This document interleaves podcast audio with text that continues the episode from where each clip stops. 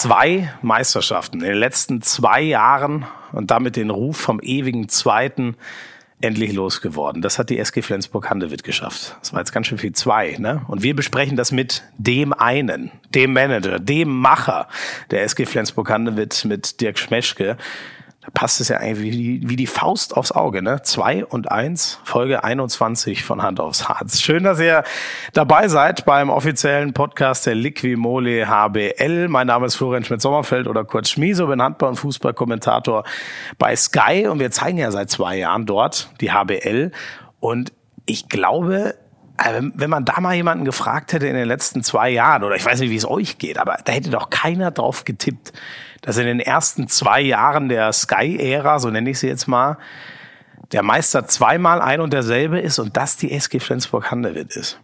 Ich glaube, das hätte so vor drei Jahren doch echt kein Mensch voraussagen können. Wie das geklappt hat, wollen wir mit Dirk Schmeschke besprechen. Wir gehen natürlich wieder chronologisch durch die ganze Karriere. In den 80ern hat äh, Dirk Schmeschke ja eine tolle Spielerkarriere auch ähm, beim Vorgängerverein, damals noch der SG Flensburg-Handewitt gehabt.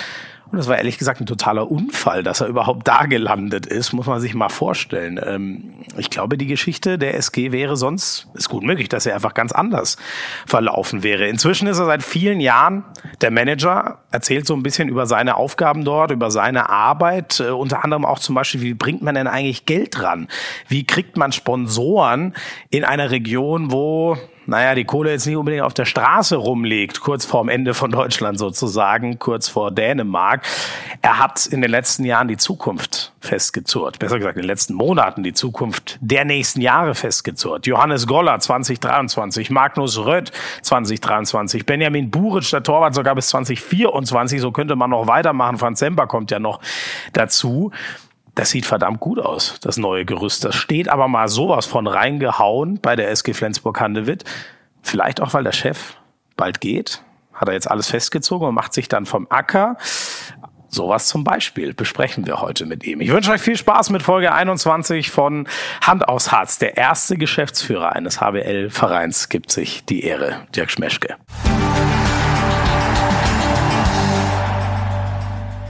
So, das ist eine Episode Hand aus Harz, auf die ich mich schon sehr, sehr lange freue. Ob der Ereignisse der letzten zwei Jahre. Zweimal ist die SG Flensburg-Handewitt Meister geworden. Ich weiß nicht, ob man das so vorhersehen konnte. Wenn es einer vorhersehen konnte, dann sicher unser heutiger Gast. Dirk Schmeschke, der Chef der SG. Ich freue mich sehr, dass du da bist. Ja, ich freue mich auch. Ich freue mich, dass du da bist. Ja, äh, wir, wir müssen erstmal den, den gestrigen Abend vielleicht noch aufarbeiten. Man hört es vielleicht noch leicht an, an meiner Stimme. Ich durfte gestern mal die große Begegnung mit dem legendären Mazedonier in Flensburg machen. Da saßen wir gestern noch nach einem, noch eurem Spiel gegen den BHC. Ähm, was ist das ein Stück SG-Geschichte eigentlich dieser Mazedonier? Du hast mir das ein bisschen so erklärt, als würde dieses Lokal zu diesem Club gehören sozusagen. Ja, mit Sicherheit auch. Es gibt äh, sicherlich in der langen Geschichte der SG, also nicht nur der SG Flensburg-Handewitt, sondern auch der SG Weiche-Handewitt, die ja mhm. davor, äh, ich sag mal, die, die eigentlich die Mutter der SG Flensburg-Handewitt ist zusammen mit dem TSB Flensburg. Äh, auch andere Gaststätten hier in der Region, wo SG-Geschichte geschrieben worden ist. Aber in der Geschichte der SG Flensburg-Handewitt ist das Mazedonia schon was Besonderes. Ich glaube, im Mazedonia ist eigentlich noch kein Handballer äh, gewesen, der nicht irgendwie, äh, ich sag mal, Weltruhm genießt oder so. Das ist, das hat sich mittlerweile so etabliert, dass wenn wenn Mannschaften über die Jahre hier in Flensburg spielen, dass man sich, wenn dann die Möglichkeit äh, besteht, dass man sich dann hinterher äh, in Mazedonien trifft. Und äh, das ist eigentlich ein schöner, ruhiger Ort. Äh, man, man trifft sich da auch teilweise mit Fans. Äh, und äh, wie gesagt, äh, auch der gestrige Abend war schön, war ja nett. äh, und von daher ist das schon auch eine, eine kleine Kultkneipe für uns Handballer. Wahnsinnig äh, gastfreundlich, die Wirte da. Wird mal ganz toll empfangen. Obwohl ich das erste Mal da war, hatte ich das Gefühl, ich gehöre schon zum Inventar so ungefähr.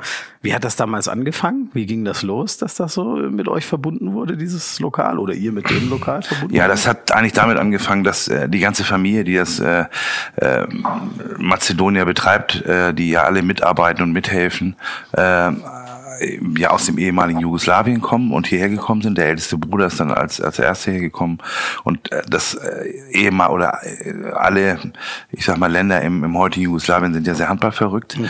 und die haben natürlich auch ihre Handballleidenschaft mit hierher gebracht und mhm. dann sind die ersten Spieler da mal essen gegangen und die haben natürlich auch, wie du gesagt hast, durch ihre Gastfreundschaft sehr schnell auch Kontakt geknüpft und mittlerweile ist eben auch so, dass zum Beispiel Benjamin Buric sich sehr wohl da fühlt mhm. äh, und die sich auch äh, außerhalb des, des Handballs, äh, wenn das notwendig ist, um Spieler kümmern.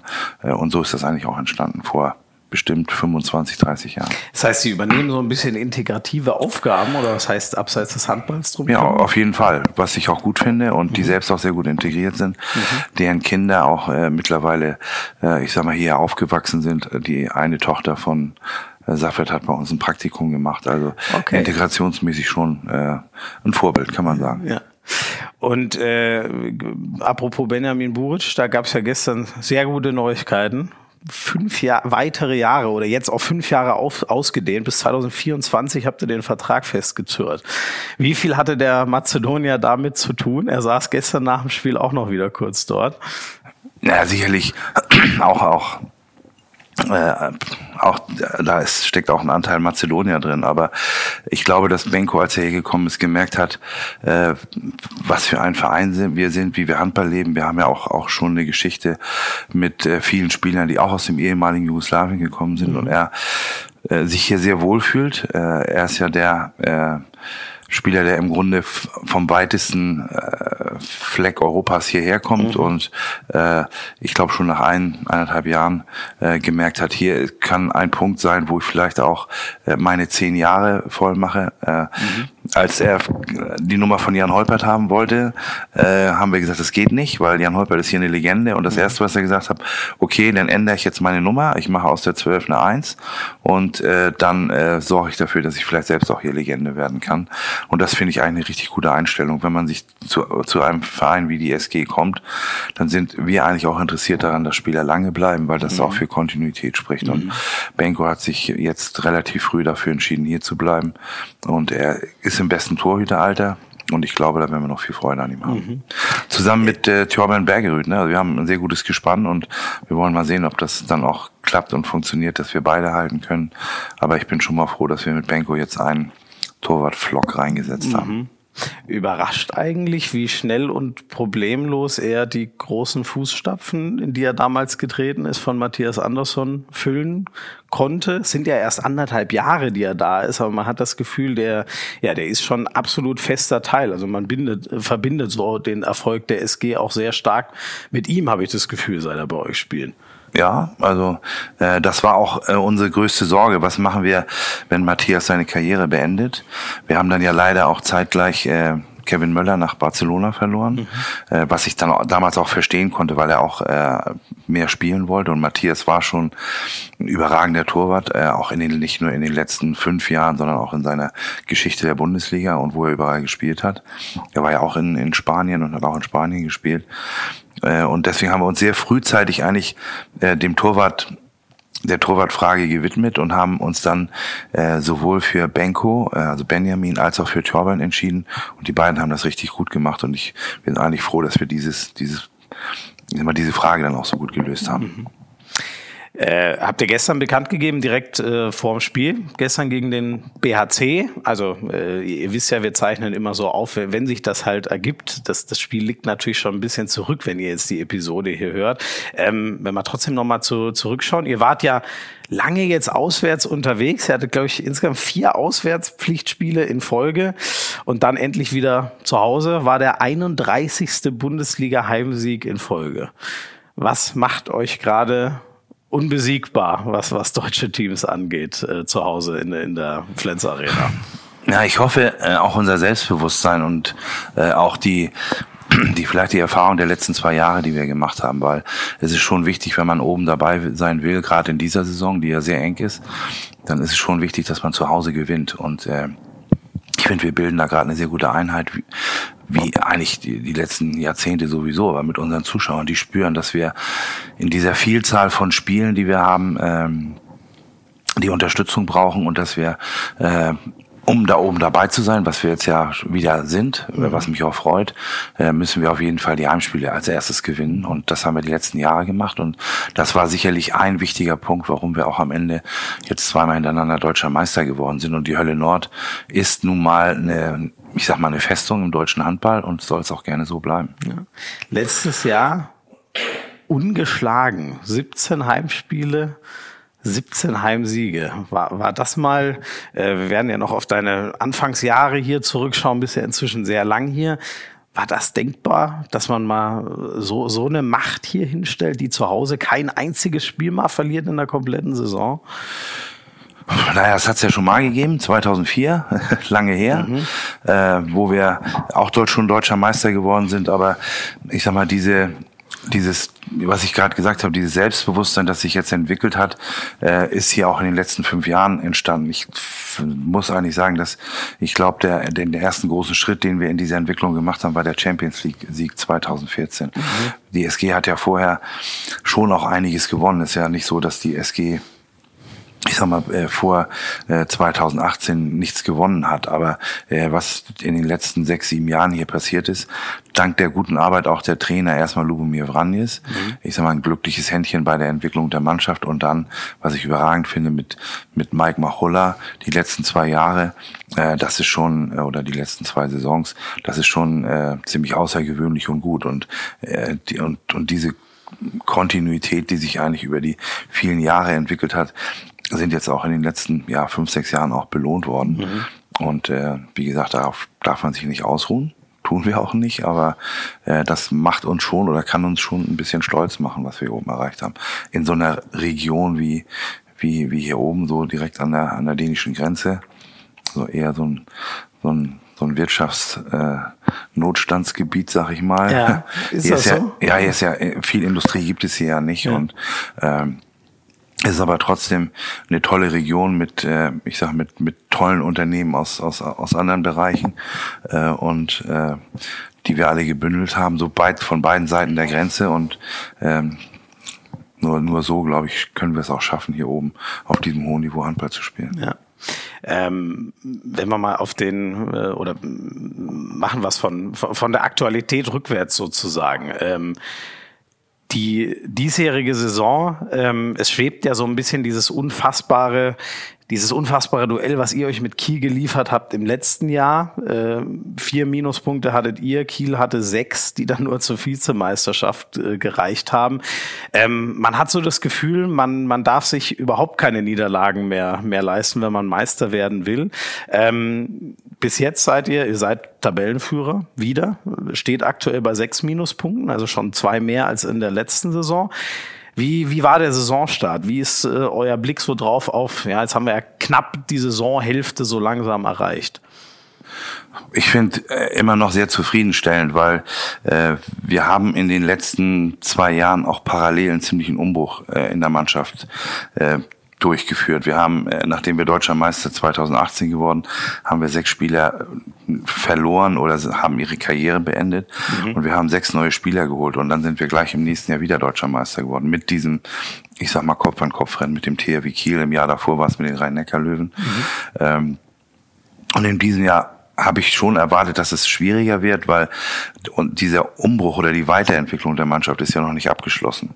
Äh, das wird auch noch äh, die nächsten Jahre so weitergehen. Aber dass wir in einer in einem Umbruch oder einer Weiterentwicklung einer Mannschaft das auf diesem hohen Niveau schaffen, äh, das hat, das überrascht mich schon ein bisschen, beruhigt mich aber auch, weil ich glaube da, dass, dass Mike äh, und ich oder auch der, der Verein als solches gute Entscheidungen getroffen hat, äh, wie die Mannschaft auch in der Zukunft aus, aussieht. Also wir haben jetzt eine gute Mischung aus Spielern, die die sehr jung sind, aber schon auf sehr hohem Niveau, äh, mhm. äh, die sich auch hin zur Weltklasse entwickeln können. Also beste Beispiel ist eigentlich Magnus Röth, ja. der zu uns oder den wir das erste Mal gesehen haben, als er 17 Jahre alt wär, äh, äh, war. Und jetzt ist er 21, wird 22 und ist schon in der Nähe, äh, einer der besten Linkshänder der Welt zu werden. Und das sind natürlich so, so Momente oder auch, auch Spieler, die uns, äh, ja, das, die, die uns dann auch erfreuen, die Zuschauer erfreuen und die dann auch super gut hierher passen. Mhm. Deswegen haben wir auch mit ihm frühzeitig verlängert. Mhm. Äh, die ganze Kaderplanung, äh, da, da haben wir noch eine Menge zu bereden. Ähm, bei Magnus Rött, ähm, äh, also gestern ist er auf die Hüfte geknallt, äh, musste dann, hat in der zweiten Halbzeit nochmal gespielt, musste dann raus. Wisst ihr schon, wie, wie ernst es bei ihm ist? Droht da ein längerer Ausfall oder ist das relativ glimpflich ausgegangen? Das hoffe ich nicht. Das wissen wir definitiv und genau heute im Laufe des Tages. Mhm. Ähm, mein Gefühl sagt mir, dass es äh, hoffentlich gut ausgeht. Äh, aber wie gesagt, da müssen wir jetzt die, die Meinung und die Diagnosen der Ärzte abwarten. Es sah auf jeden Fall nicht gut aus und hat ziemliche Schmerzen gehabt. Mhm. Er ist ja zweimal auf die Hüfte geknallt und dann auf, die, auf dieselbe Stelle. Mhm. Äh, aber ich hoffe, dass, äh, dass das gut geht. Wir haben jetzt bis Weihnachten noch äh, neun Spiele und mhm. äh, da brauchen wir ihn schon. Ja, er hat ja eine unglaubliche Last getragen dieses Jahr. Ne? Also durch, durch Heuer Glandos äh, Schulterverletzung auch ist er ja, äh, ja der, der absolute Mann erstmal im rechten Rückraum. Ne? Genau, auf der einen Seite war es so geplant, dass er viel spielt, aber dass er so viel spielen muss, äh, war eben nicht vorhersehbar. Er hat das gut gemacht, aber das bringt natürlich so einen, so einen jungen Mann auch an seine Grenzen, zumal er ja auch mittlerweile eine wichtige Rolle in der norwegischen Nationalmannschaft spielt. Das kommt mhm. ja dazu. Also wenn wir jetzt äh, am 26. unser letztes Heimspiel haben, äh, dann geht das ja relativ schnell weiter äh, mhm. und die äh, Europameisterschaften beginnen und da bleibt dann auch nicht viel Zeit. Für, für seinen Körper, dass er sich da erholen kann. Mhm. Deswegen müssen wir schon versuchen, so ein gutes Mittelmaß zu finden, äh, dass wir ihn so gut schonen, wie es geht. War gestern nun nicht möglich, weil er eben auch zweimal äh, diese unglückliche Situation hatte. Aber ich hoffe trotzdem, dass er die Saison einigermaßen gesund durchstehen. Ja. Ich äh, höre immer wieder von unseren Sky Handball-Experten, da sind sich alle einig, äh, Schwalbe, Heiner und Kretsche äh, mahnen immer wieder so an. Es ist einerseits toll zu sehen, wie der mit seinen zwei Meter vier ist er ja, glaube ich, groß, ist unglaublich, wie der in die Lücken reingehen kann, wie beweglich er ist.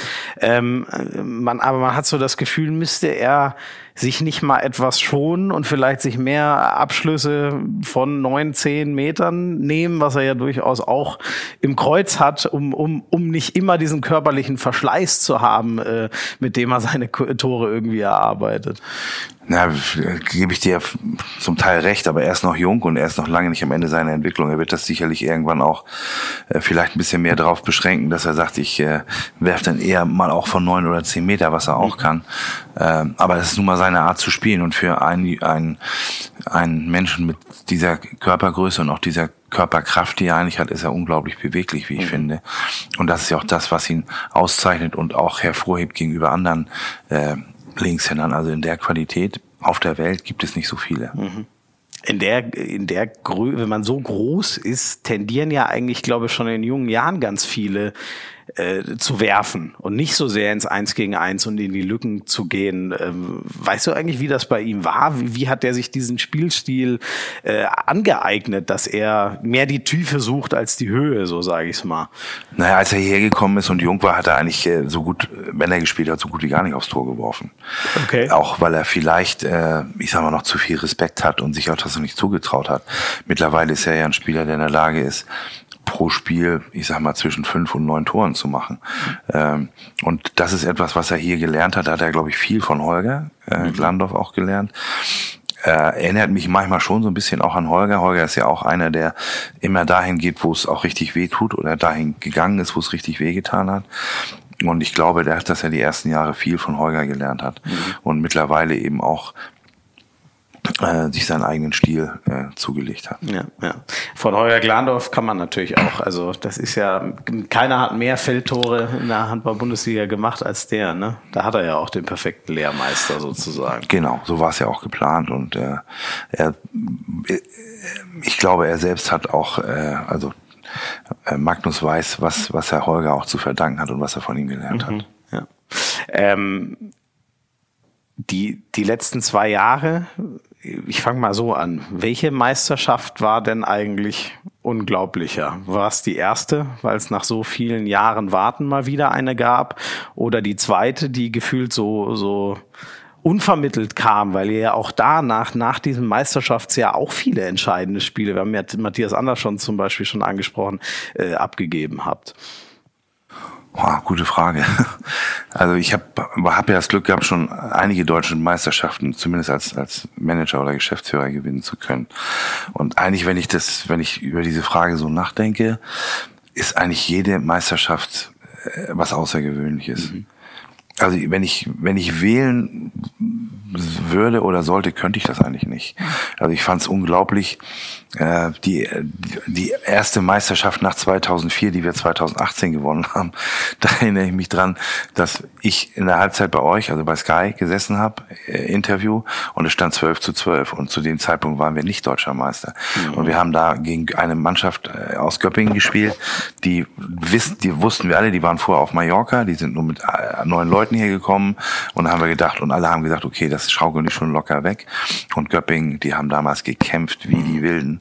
Äh, war, glaube ich, irgendwie der, der Torwart musste sogar als Ersatzfeldspieler genau, also das war, so, ne? Die waren auf der allerletzten Rille. Äh, und man hat eben auch gemerkt, dass der Druck enorm groß war und äh, wir haben auch den Mut gehabt oder ich habe dann auch den Mut gehabt und gesagt, das wird schon funktionieren und wir planen einfach mal vorsorglich keine Meisterfeier, das macht man ja nicht, aber äh, einen Saisonabschluss im größeren Rahmen. Also mhm. das war dann schon groß geplant, mhm. so Größenordnung für 15.000 Leute und äh, dann in der mhm. Halbzeit äh, als dann 12-12 stand, kriegte ich, habe ich dann die Frage gekriegt, äh, so, Herr Schmeschke, jetzt, wenn Sie das jetzt so sehen, sind Sie gerade nicht deutscher Meister. Und dann sag ich, ja, das stimmt, was soll man dazu sagen? Also, äh, und neben mir saß Lars Christiansen, der war mhm. dann mhm. da auch Studiogast, und der sagte dann ganz locker, ja, das wird schon. Also spätestens nach einer Viertelstunde äh, haben wir das, haben wir das im Griff und das war aber nicht so. Also wir haben das ja im Grunde mit dem, mit dem, mit dem Schlusspfiff so quasi geschafft. Ja, ja. Und äh, da habe ich gesagt, wenn das in die Hose gegangen wäre, dann wäre ich erstmal nach Sibirien gefahren. und ich weiß, war es am Ende ein oder zwei Tore? Es waren, glaube ich, zwei, aber es war gefühlt war es eigentlich ganz knapp. Ja. Und es war sehr eng. Und muss man auch sagen, also Göpping hat, was ich dann gut finde, Göpping hat dann auch bis zur letzten Minute alles gegeben. Ja wie sich das im Sport ja auch gehört. Und äh, von daher war es dann auch umso schöner, als wir gewonnen haben. Mhm. Und im Jahr darauf hat es mich dann umso mehr für unsere jungen Spieler gefreut, weil die sind ja hergekommen. Wir haben ja sechs neue Spieler gehabt. Mhm. Und die sind dann hergekommen und haben immer äh, vor sich dieses Bild, wir kommen jetzt gerade zum deutschen Meister. Ja. Und äh, dann machen wir das im Grunde ein Jahr nochmal wieder mit einem Johannes Goller, mit einem Magnus Röth, äh, äh, die äh, also richtig jung auch noch sind, Thorben äh, Bergerüth, äh, und die sich jetzt eben auch schon deutscher Meister nennen können. Also jede Meisterschaft hat was Besonderes und was Außergewöhnliches.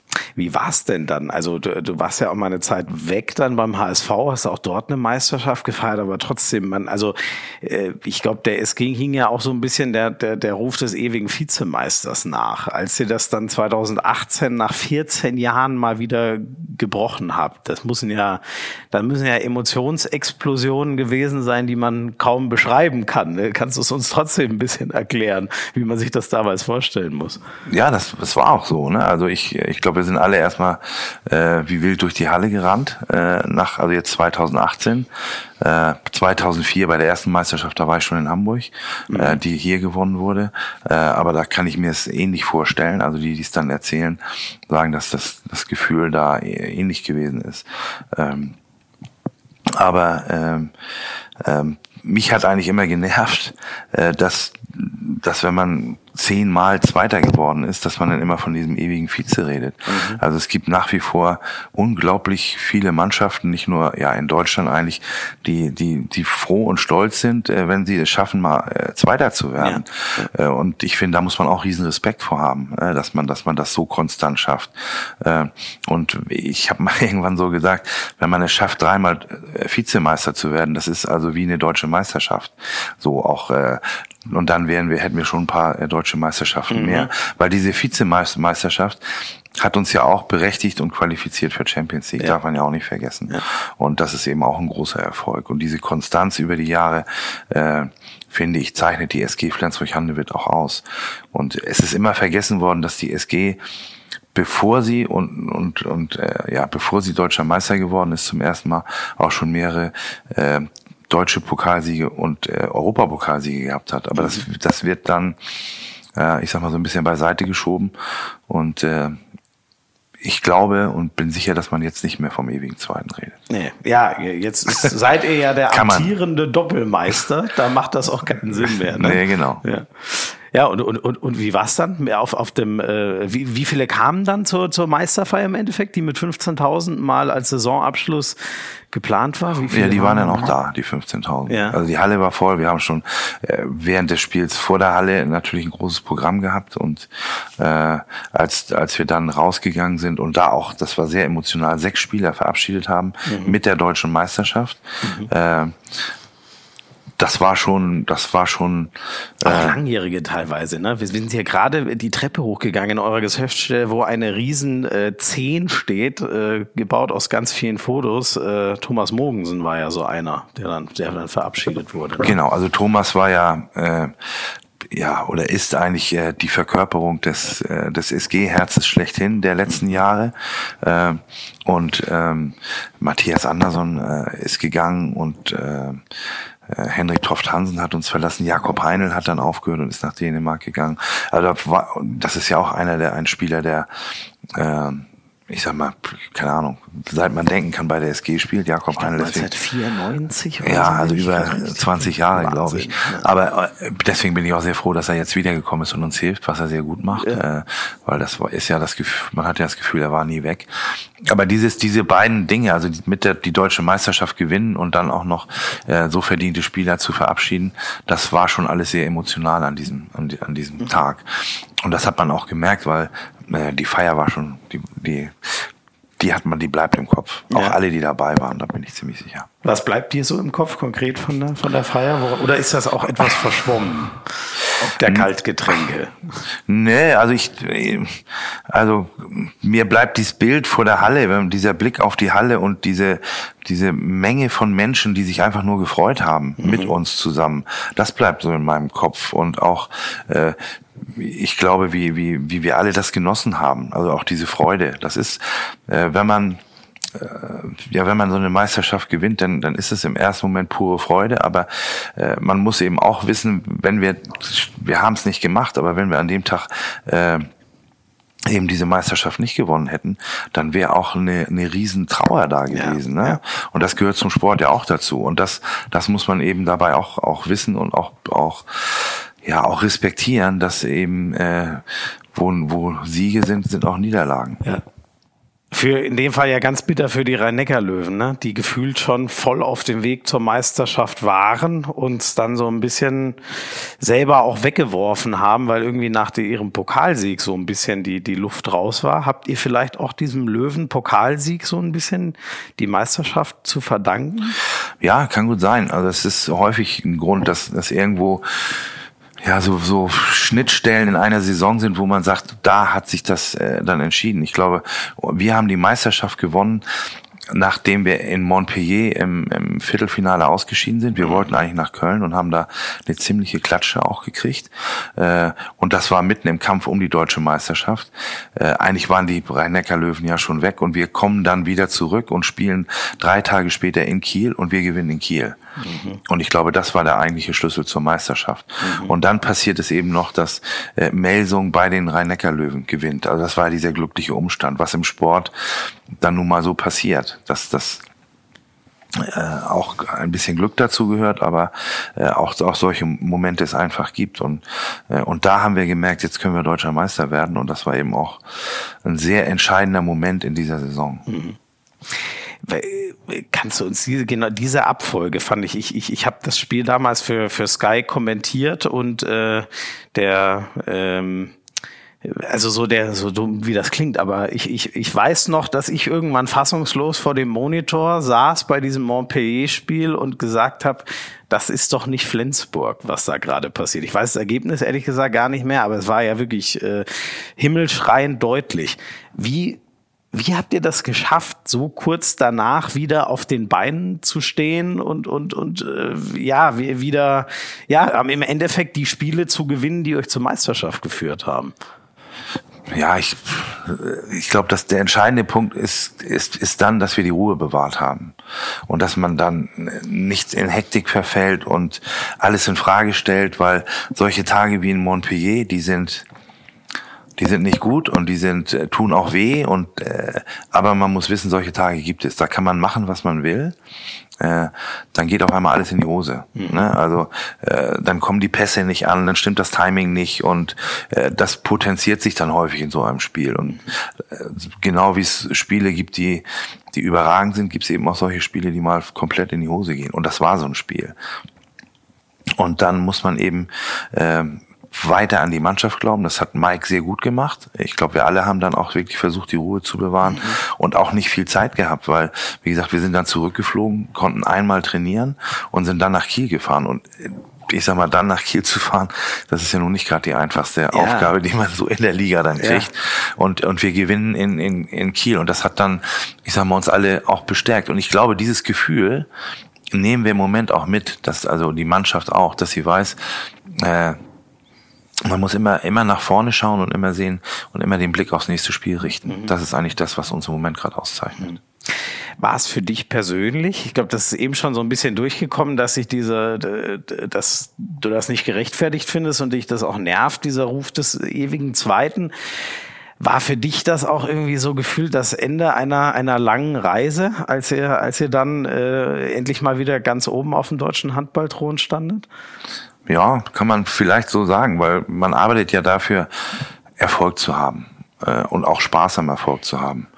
Und äh, diese die Meisterschaft 2018, glaube ich, war nach diesen 14 Jahren für alle schon so eine Art Befreiungsschlag. Mhm. Wie gesagt, wir haben da vor den deutschen Pokal gewonnen, wir sind Champions League Sieger geworden und Europapokal, der Pokalsieger haben wir auch noch gewonnen. Mhm.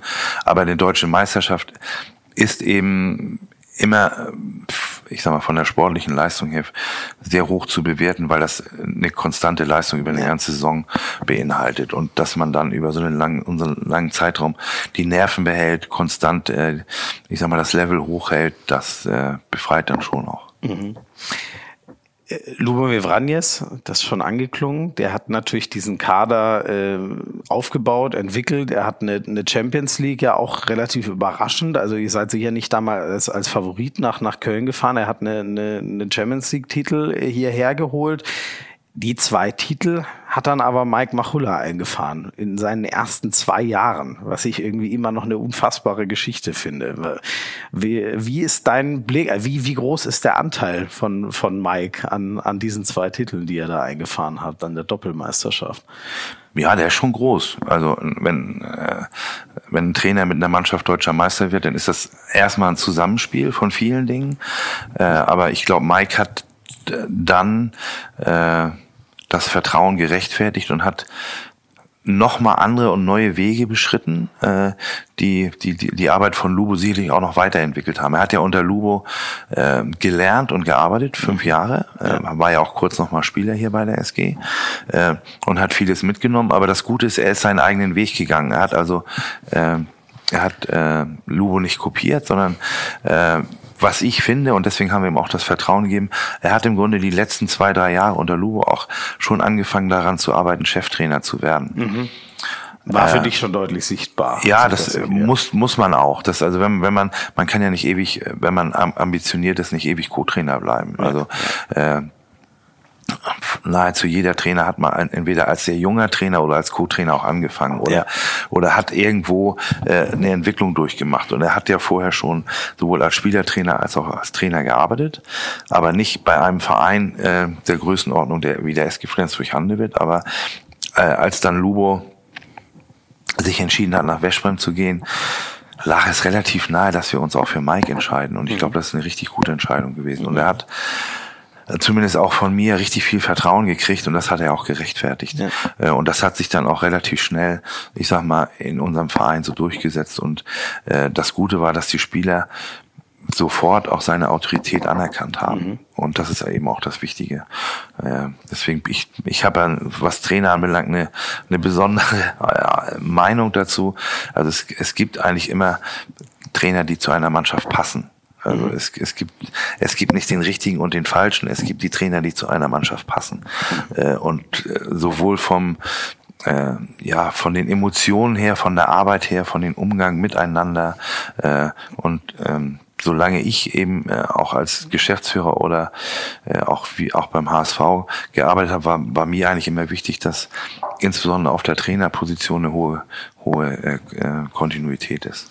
Warum passt das? Was passt bei Mike? Kannst du das irgendwie erklären? Warum passt er zu dem? Team? Nein, das merkt man dann, wenn, wenn, wenn, wenn die anfangen zu arbeiten.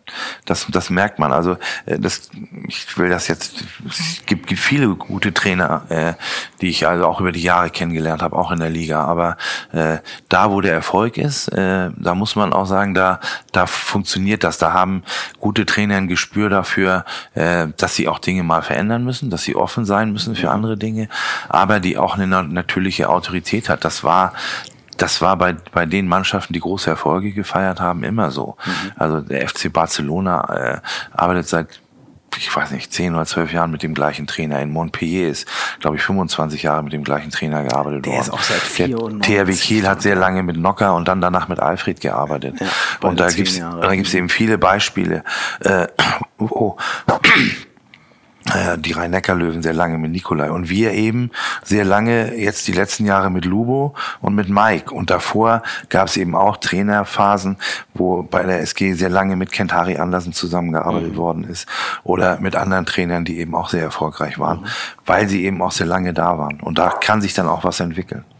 War das eigentlich ähm war das so dem, dem Umfeld, ähm, auch Sponsoren, aber auch Fans und allen, ähm, war das leicht zu verkaufen, dass man sagt, äh, Mike Machulla wird auf Lubomir Vranjes folgen oder weil ist ja seine erste Cheftrainerstation oder gab es da auch Stimmen, die gesagt haben, da brauchen wir einen größeren Namen, einen erfahreneren Mann oder wie auch immer?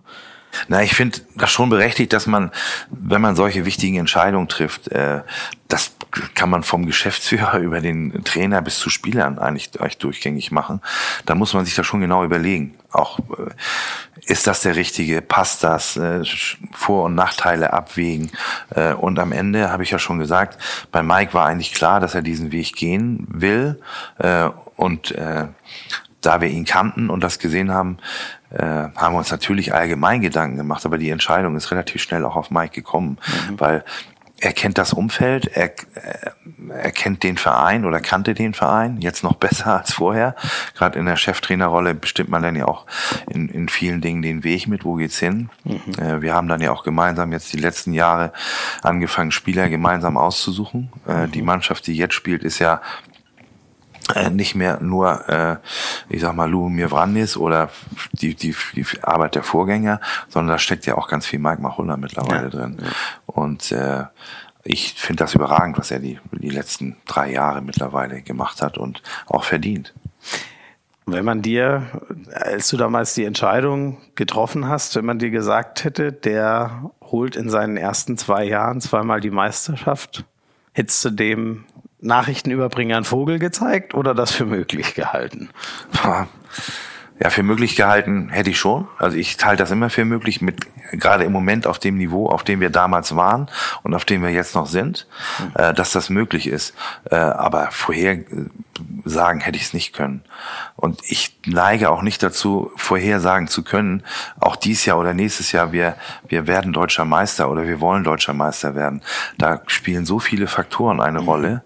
Äh, das wird man dann, wenn alles auch zusammenpasst. Ne? Also harte Arbeit, äh, ich sag mal, äh, die richtigen Spieler, was worüber wir gerade sprechen, die richtige äh, Zusammensetzung, ich sag des gesamten Umfeldes, wenn das alles so funktioniert und man das auch versucht zu leben, dann hat man auch eine Chance. Aber eine Meisterschaft garantieren kann man nicht. Mhm. Aber umso mehr hat es uns dann ja auch gefreut, dass äh, Mike das nicht nur einmal, sondern gleich zweimal geschafft ja. hat. Also da, da hat er sich schon äh, gerade hier bei der SG so einen kleinen Legendenstatus erarbeitet. Ja, der ist schon, oder? Ja. Ich meine, er hat eure äh, vorigen Meisterschaftszahlen einfach mal alleine verdoppelt. Genau, so, zack.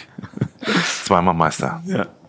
Ähm, in, in, dieser Saison, was ist denkbar? Was, was wünscht ihr euch äh, für dieses Jahr? Also denkbar, machbar ist theoretisch und praktisch noch alles. Wir haben auch immer, wir sind immer noch in der Position, wo wir selbst Einfluss drauf nehmen können, ob wir es schaffen, deutscher Meister zu werden oder wir reden ein gehöriges Wort bei der äh, deutschen Meisterschaft mit. Mhm. Also so, so sieht das Programm ja aus. Mhm. Äh, wenn wir uns das ganz einfach machen, dann muss man sagen, wir müssen jetzt einfach nur noch alles gewinnen, was ich für unmöglich halte, weil die Liga ist zu ausgeglichen und was ich auch auf der einen Seite gut finde. Äh, und äh, wieder ist es so, dass wir in diesem äh, man muss schon fast sagen, ewigen Duell mit dem THW äh, darum kämpfen, auch dieses Jahr wieder deutscher Meister zu werden. Mhm. Äh, ich, ich muss ganz, ganz ehrlich sagen, dass, dass, dass wir unsere, unsere Ziele auch sehr hoch gesteckt und sehr ambitioniert haben, aber dass wir diese Mannschaft, die sich immer noch in, in der Neuentwicklung eigentlich befindet, äh, nicht so unter Druck setzen können und sagen, äh, wir werden jetzt statt ewiger Vizemeister, werden wir jetzt ewiger Meister. Mhm. Das, diese Garantie kann man nicht geben. Also ich bin schon sehr stolz auf das, was wir bis jetzt in dieser Saison auch wieder geleistet haben. Ja. Was ein bisschen wehgetan hat, muss ich schon sagen, ist das Ausscheiden im Pokal. Mhm. Wir wären gerne mal wieder nach Hamburg gekommen, aber das nehme ich gerne im Kauf, wenn wir vielleicht am Ende dann doch wieder Deutscher Meister mhm. werden. Hannover, was was ist gerade mit denen los? Das ist ja eine unglaubliche Geschichte, die die dieses Jahr wieder schreiben. Die, also die, weil die euch aus dem Pokal äh, rausgeworfen haben. Das ja, und wir haben auch in Hannover verloren. Also die haben es dann auch, die machen es auch gut momentan, muss man auch sagen. Und das, das ist dann so, wenn man so einen Lauf hat und äh, die ersten Spiele dann auch gewinnt und dann auf einmal merkt, oh, wir sind ja immer noch mit zu null Punkten äh, an der Tabellenspitze, dann, dann kommt auch sehr schnell eine, eine Euphorie, dann entsteht so ein Flow, dann geht vieles leichter, man hat auf, man, man, man sieht, wie viel Spaß es macht zu gewinnen und das äh, funktioniert und läuft bis jetzt in Hannover schon ganz gut, obwohl sie jetzt ja auch das eine oder andere Mal verloren haben. Mhm. Äh, aber dieses Durchhalten bis zum, bis zum Ende der Saison, äh, das gehört eben auch noch dazu und die Saison ist noch lang. Ja ähm, was du schon quasi beantwortet hast. Ähm, vier und sechs Punkte waren es letztes Jahr, äh, Meister und Vizemeister in, in Minuspunkten gesprochen. Ähm, dieses Jahr, äh, wie, wie viel erreichen in etwa dieses Jahr? Gibt es da eine, eine Überlegung bei euch, was man dieses Jahr einfahren muss, um es zu schaffen? Naja, ich, ich hoffe mehr als letztes Jahr. Ja, sonst wäre es nicht mehr möglich für genau. euch, genau. Ja. Äh, kann ich jetzt nicht vorhersehen. Also da spielt, da spielen auch wieder viele Faktoren eine Rolle. Also man darf nicht vergessen, wir haben, wie gesagt, jetzt bis Weihnachten noch neun Spiele. Das sind, wir haben fast Kiel und wir, äh, da wir Champions League spielen, haben bis zu diesem Zeitpunkt fast doppelt so viel Spiele wie, wie die anderen Mannschaften. Mhm. Äh, da müssen wir sehen, dass wir äh, verletzungsfrei durchkommen und ich bin, ich hoffe und wünsche mir, dass alle Spieler äh, gesund von der EM wiederkommen, weil wir haben, wir werden 13, 14 Spieler zur EM schicken. Äh, wir haben also überhaupt keine Möglichkeit, im Januar überhaupt vernünftig zu trainieren. Es sind noch drei Spieler hier, die also nicht zur EM fahren. Mhm, mhm. Ähm, und das ist dann schon auch, äh, ja, äh, nicht vorhersehbar, was dann danach passiert. Jetzt zu diesem Zeitpunkt nicht. Und da hoffe ich eben, dass wir das Glück haben, dass wir äh, gut und mit, äh, mit allen Spielern gesund in die Rückrunde starten. Das äh, letzte WM-Finale in, in Dänemark, Dänemark-Norwegen das muss für dich ja auch ein bisschen unfassbar gewesen sein, weil du auf jeder Seite vier Spieler hattest. Ich, da bin ich ehrlich gesagt historisch nicht bewandert genug, ob es das mal gab, aber das ist ja eigentlich unfassbar. Acht Mann, vier auf jeder Seite aus einem Verein in dem WM-Finale. Ja, das äh, ist in der Geschichte der SG schon häufiger vorgekommen, zumindest wenn Skandinavier das ins Finale geschafft haben. Mhm. Äh, sei es nun Schweden, Norweger oder die Dänen ja sehr konstant über die letzten Jahre. Äh, ich muss ehrlich gestehen, da, da habe ich dann doch äh, auch den richtigen Hut auf. Ich hätte mich sehr gef auch gefreut, wenn die deutsche Nationalmannschaft das ins Finale geschafft ja. hätte. Ja. Äh, ich war dabei, als sie leider in Hamburg ausgeschieden sind gegen Norwegen. Äh, aber als es denn soweit war, habe ich auch echt äh, zweimal hinschauen müssen und gesagt, alter Schwede. Da ja, alles jetzt meine Jungs. alles unsere Jungs, so ungefähr. Äh, das war schon gut und ich glaube, das hat, das hat auch dazu beigetragen, ich sag mal, dass, dass unsere Spieler auch nochmal eine gehörige Portion mehr Selbstvertrauen gewonnen haben. Mhm. War das auch so ein Schub, der euch nochmal mehr Richtung zweite Meisterschaft dann geschoben hat? Ja, glaube ich schon. Ja. Also das hat man schon gemerkt. Die sind alle äh, richtig stolz wiedergekommen. Also die Dänen ja mit der Goldmedaille und die Norweger mit, äh, mit der Silbermedaille. Und alle waren beteiligt und alle haben richtig viel gespielt äh, und haben auch sehr gute Leistungen bei der, e, sowohl bei der EM als dann auch bei uns in der in der, in der Meistersaison gebracht. Gab es ein bisschen Sticheleien zwischen den Meistern ja. und den Vize? Ja, die gibt's immer. Also sowieso, wenn die in den Nationalmannschaften untereinander oder gegeneinander spielen. Aber mehr auf eine Art und Weise, die dann auch von viel Respekt geprägt sind. Wenn wir noch einmal in die Zukunft schauen. Ihr habt gerade viel festgezurrt. Buric lange, Röth lange, Metzmenser Larsen kommt, äh, Franz Semper kommt, Lasse Möller kommt. Wie gut seid ihr aufgestellt? Sieht blendend aus für die Zukunft. Ja, ich, das ist so die Entwicklung, die wir eigentlich vor zwei Jahren angefangen haben, dass wir gesagt haben, äh, dass wir gerne eine Mannschaft aufbauen wollen, die, also das mag jetzt vermessen klingen, aber die nach wie vor zu den Besten in Europa zählt. Äh, und dass diese Mischung aus jungen und erfahrenen Spielern das auch ausmacht. Also man kann nicht eine Mannschaft zusammenstellen, die nur jung ist und man kann auch nicht auf Sicht mit einer Mannschaft ähm, nach vorne kommen, die nur aus erfahrenen äh, Spielern, äh, weil irgendwann kommt äh, äh, kommt ein Umbruch. Und wir, glaube ich, haben das Glück, dass wir das jetzt fließend machen können. Der große Umbruch war eigentlich 2018, als sechs Spieler uns verlassen haben und äh, im letzten Jahr nochmal, wie ich finde, ein ein, ein großer Verlust auch, in dem Rasmus Lauge und Tobias Karlsson gegangen sind. Das merkt man immer noch, welche Rolle auch euer ja, bester Angriffs- und Abwehrspieler. Genau. Und Tobias Karlsson nach wie vor für mich der weltbeste Abwehrspieler. Der hat ja äh, sowohl als Kapitän als auch als, als Spieler Unglaubliches äh, geleistet. Und äh, äh, wenn man, wenn man das sieht, dass wir das auch einigermaßen gut verkraftet haben. Man merkt schon noch, dass da äh, auch ich sag mal, die Fußstapfen groß waren von, von beiden. Aber ich finde auch, dass unsere Spieler, die dann äh, dazugekommen sind äh, und diese Rollen dann ausfüllen, das auch sehr gut machen. Diese, äh, diese Langfristigkeit, ähm, in, in den Verträgen. Ich weiß, also äh, Buric ist ja 2024, Röth ist äh, 2023, glaube ich. Äh, ich weiß jetzt nicht, wie es bei Möller und Semper, bei den alle so lange. Das äh, hat das auch ein bisschen was damit zu tun, dass du da das Konstrukt festgezurrt hast äh, und so langsam deinen Abgang vorbereitest, das absehbar ist? Ja, also ich sag, man wird ja nicht jünger. Äh, aber ich möchte schon noch ein paar Jahre machen, weil es auch Spaß macht, auch ja. in diesem Verein zu arbeiten. Das ist eigentlich mein, mein Herzblutverein. Ne? Auch wenn ich mal zehn Jahre in Hamburg war, ähm, so das SG-Herz, das, das legt man nicht ab.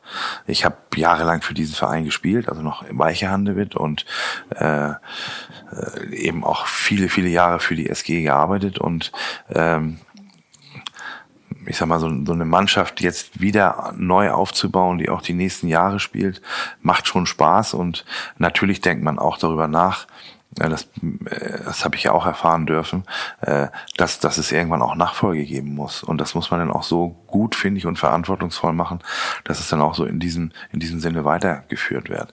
Aber wie gesagt, ich bin ja nicht alleine die SG, Flensburg-Handewitt. Wir haben super tolle äh, Gesellschafter. Wir haben einen richtig guten, engagierten Beirat, der mit genauso viel äh, Herzblut äh, für diese SG steht. Äh, tolle Gesellschafter, tolle Partner und Sponsoren. Ich freue mich, dass einige unserer großen Partner sich jetzt auch wieder lang, langfristig bekannt haben, uns zu unterstützen kann nur mal drei nennen. Das ist einmal Nordschrott, die über Jahre äh, schon uns sehr stark unterstützen. Äh, Danfoss hat sich sehr lange zu uns bekannt. Äh, das sind so Erima, das, ich kann da noch viel, einige mehr nennen. Jakob Zement, der auch unser Beiratsvorsitzender bei Mesenburg, die einfach hinter dieser SG stehen. Und das macht das Arbeiten schon ein bisschen einfacher. Also es ist, man, man kann sich nicht zurücklehnen und sagen, alles ist gut und im nächsten Jahr, das funktioniert schon alles irgendwie so.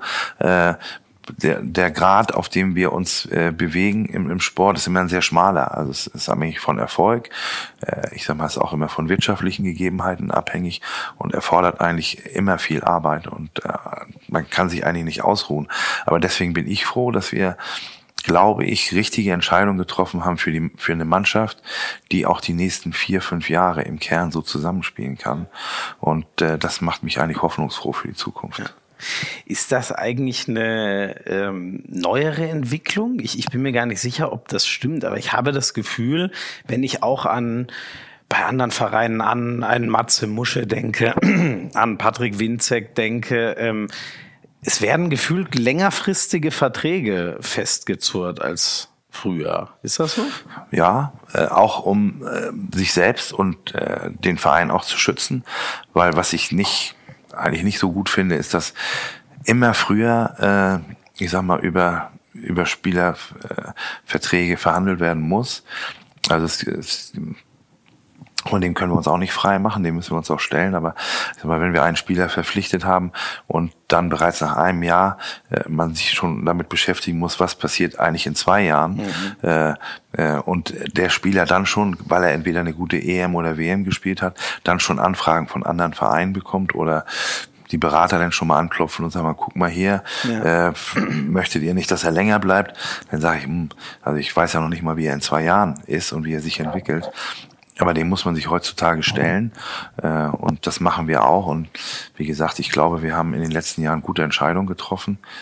Ich freue mich auch auf die neuen Spieler, die kommen, aber äh, diese, diese langfristigen Verträge sind auch eine gewisse Art von Schutz. Mhm. Mhm. Ähm, was mich so aus Manager-Sicht noch interessieren würde, ähm, du hast das vorhin schon mal angerissen, dass hier die, die wirtschaftliche Lage, ich sag mal, das ist jetzt nicht wie, wie zum Beispiel in, in München, wo viele finanzkräftige Unternehmen sind. Kannst du das ein bisschen erklären? Ähm, äh, oder also so, zumindest soweit ich weiß, hat das ja auch viel mit deiner Person zu tun, äh, Sponsoren zu gewinnen, die ins Boot zu holen. Ist ja als irgendwie als als der Geschäftsführer ist man ja auch der, der ganz oben steht und am Endeffekt Verträge und so weiter absegnen muss. Ähm, wie wie funktioniert da oder wie hat das in den letzten Jahren funktioniert? Was ist da so dein dein Zugang, wie du die Geldgeber an deinen Verein bindest? Ja, das ist also es, A ist das ein gutes Netzwerk, das sich über die Jahre entwickelt äh, oder auch entwickelt hat. Äh, es ist viel Mithilfe, wie gesagt, von Gesellschaftern oder auch aus dem Beirat heraus, von anderen Partnern. Mhm. Ähm, und das, was sich bei der SG Flensburg-Handewitt über die Jahre entwickelt hat, ist auch so ein Gemeinschaftsgefühl. Also so ein Leuchtturm einer Region zu sein, sich damit zu identifizieren und dass die Unternehmen dann auch sagen, das ist etwas, äh, oder ein Verein, über den wir auch äh, quasi in aller Munde kommen und mit dem wir uns identifizieren können, weil mhm. es ist nicht nur ein Verein einer Stadt, sondern es ist ein Verein einer Region. Mhm. Wir haben mittlerweile, würde jetzt mal so schätzen, ungefähr sieben bis 800 Unternehmen in irgendeiner Form, die uns unterstützen.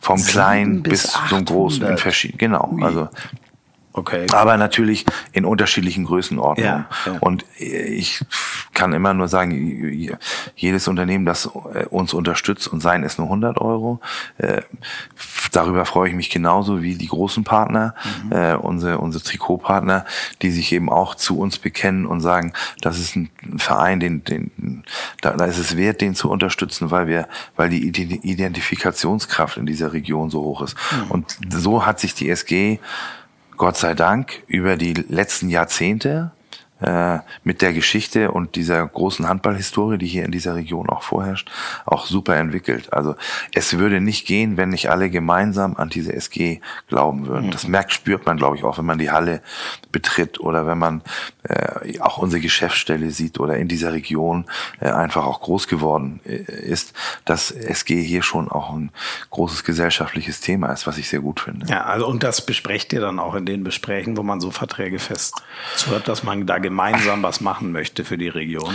Ja, auf jeden Fall. Also äh, wichtig ist eben auch, dass es, dass unsere Partner eben auch, ich sag mal, in guten und in schlechten Zeiten äh, auch zu uns stehen. Mhm. Das, äh, und das ist eigentlich das Wichtige daran. Wobei wann die letzten, ihr denn mal richtig schlechte ja, Zeiten? Wollte ich gerade sagen, so richtig schlechte Zeiten hatten wir die letzten Jahre nicht. Das ist natürlich auch ein Punkt, der, der uns echt auch hilft oder der der SG auch geholfen hat.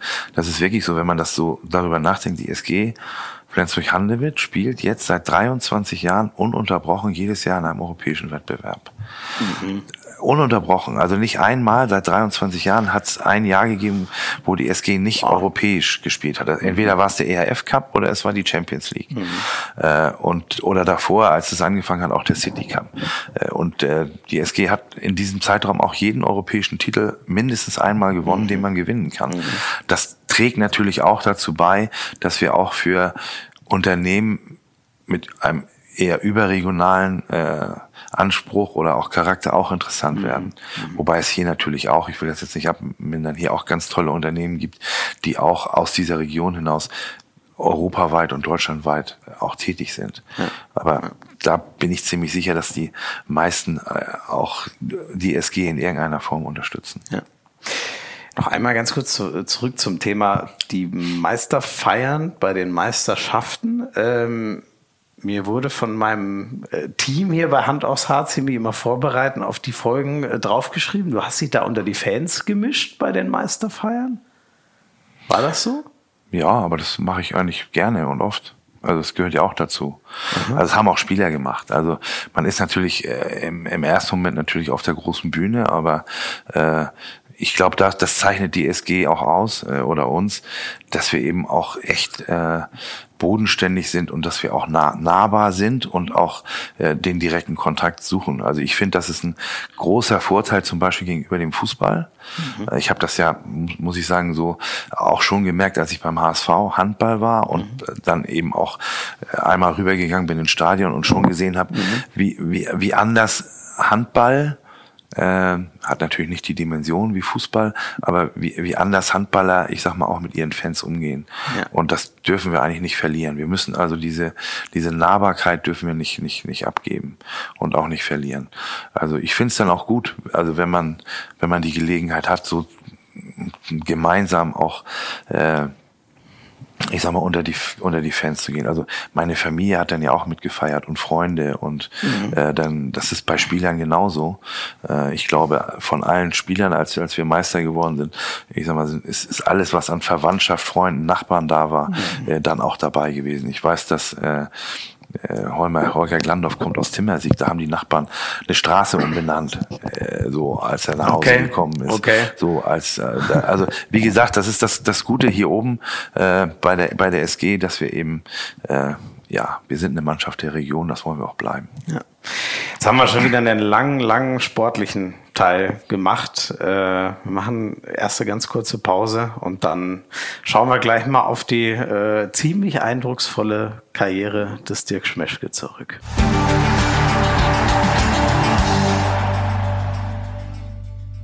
Ja, es sind inzwischen viele, viele Jahre. Weißt du noch, in welchem Jahr du zur SG Flensburg-Handewitt gekommen bist? Ich, ja, ich würde sagen äh, 79. Ah, ich habe 78. Ja, es kann auch 78 gewesen ja. sein. Aber ich glaube, dass ich 79 zum ersten Mal, äh, ich sag mal, in der damaligen ersten Mannschaft spielen durfte. Mhm. Aber du magst recht haben, äh, es kann auch 78 gewesen sein. Kann, kann dürft ihr uns gerne nochmal schreiben, wenn es jemand äh, ganz genau weiß, äh, hier von den Hand aufs Herz Zuschauern, kann sich gerne melden, ob das jemand noch ultimativ bestätigen kann. Ähm, es wurde in einem Artikel mal so äh, beschrieben, dass das ein Unfall war, wie du zur äh, SG Weiche Handewitt, wie sie damals noch hieß, ähm, gekommen bist, äh, hatte mit einer Verletzung zu tun. Wie, wie kam das damals zustande? Ja, es ist eigentlich eine außergewöhnliche Geschichte. Also ich habe äh, das Handballspielen äh, erlernt beim TSV Rot-Was Nibel, das ist mein Stammverein, bin ja Nordfriese mhm. äh, und äh, wollte eigentlich ursprünglich nach dem Abitur äh, Medizin studieren. Das war eigentlich so mein Plan. Mhm. Was man in Flensburg nicht kann. Und dann ist es äh, so passiert, äh, dass ich, äh, bevor ich, also ich habe damals den, den, so hieß es ja noch, den Kriegsdienst verweigert und habe dann äh, musste dann irgendwann auch meinen Zivildienst mhm. antreten. Mhm. Äh, aber bevor es dazu gekommen ist, habe ich mein eines meiner letzten Spiele beim TSV Rot-Weiß Nibel gemacht, bin mit dem damaligen Torwart zusammengerannt, habe mir die Nase gebrochen und bin, äh, habe auch eine schwere Gehirnerschütterung gehabt und bin dann ins Krankenhaus gekommen. Da bin ich dann auch erst wieder aufgewacht.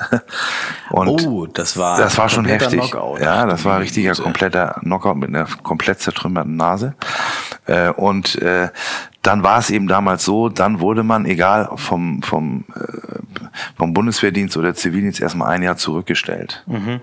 Also es war damals ja länger als, also aber eine Waren fast zwei Jahre. Ja, genau. Und dann musste ich ja irgendwas in dieser Zeit machen. Und dann habe ich äh, damals die Anfrage fürs zum Handballspielen äh, für die SG Weiche Hande mitbekommen, so als junger Spieler, sehr junger Spieler, mhm. die damals Regionalliga gespielt haben. Also es war noch noch äh, ein bisschen entfernt von Bundesliga. Äh, und dann habe ich mich entschieden, dann studiere ich erstmal äh, in Flensburg an der, an der PH, kleine, damals eine kleine. Also, also dritte Liga war damals Regionalliga, oder? Gen, oder ja, nee, das war zweite Liga, das war noch ein anderes System. Ach, das war zweite es gab so vier Regionalligen und mhm.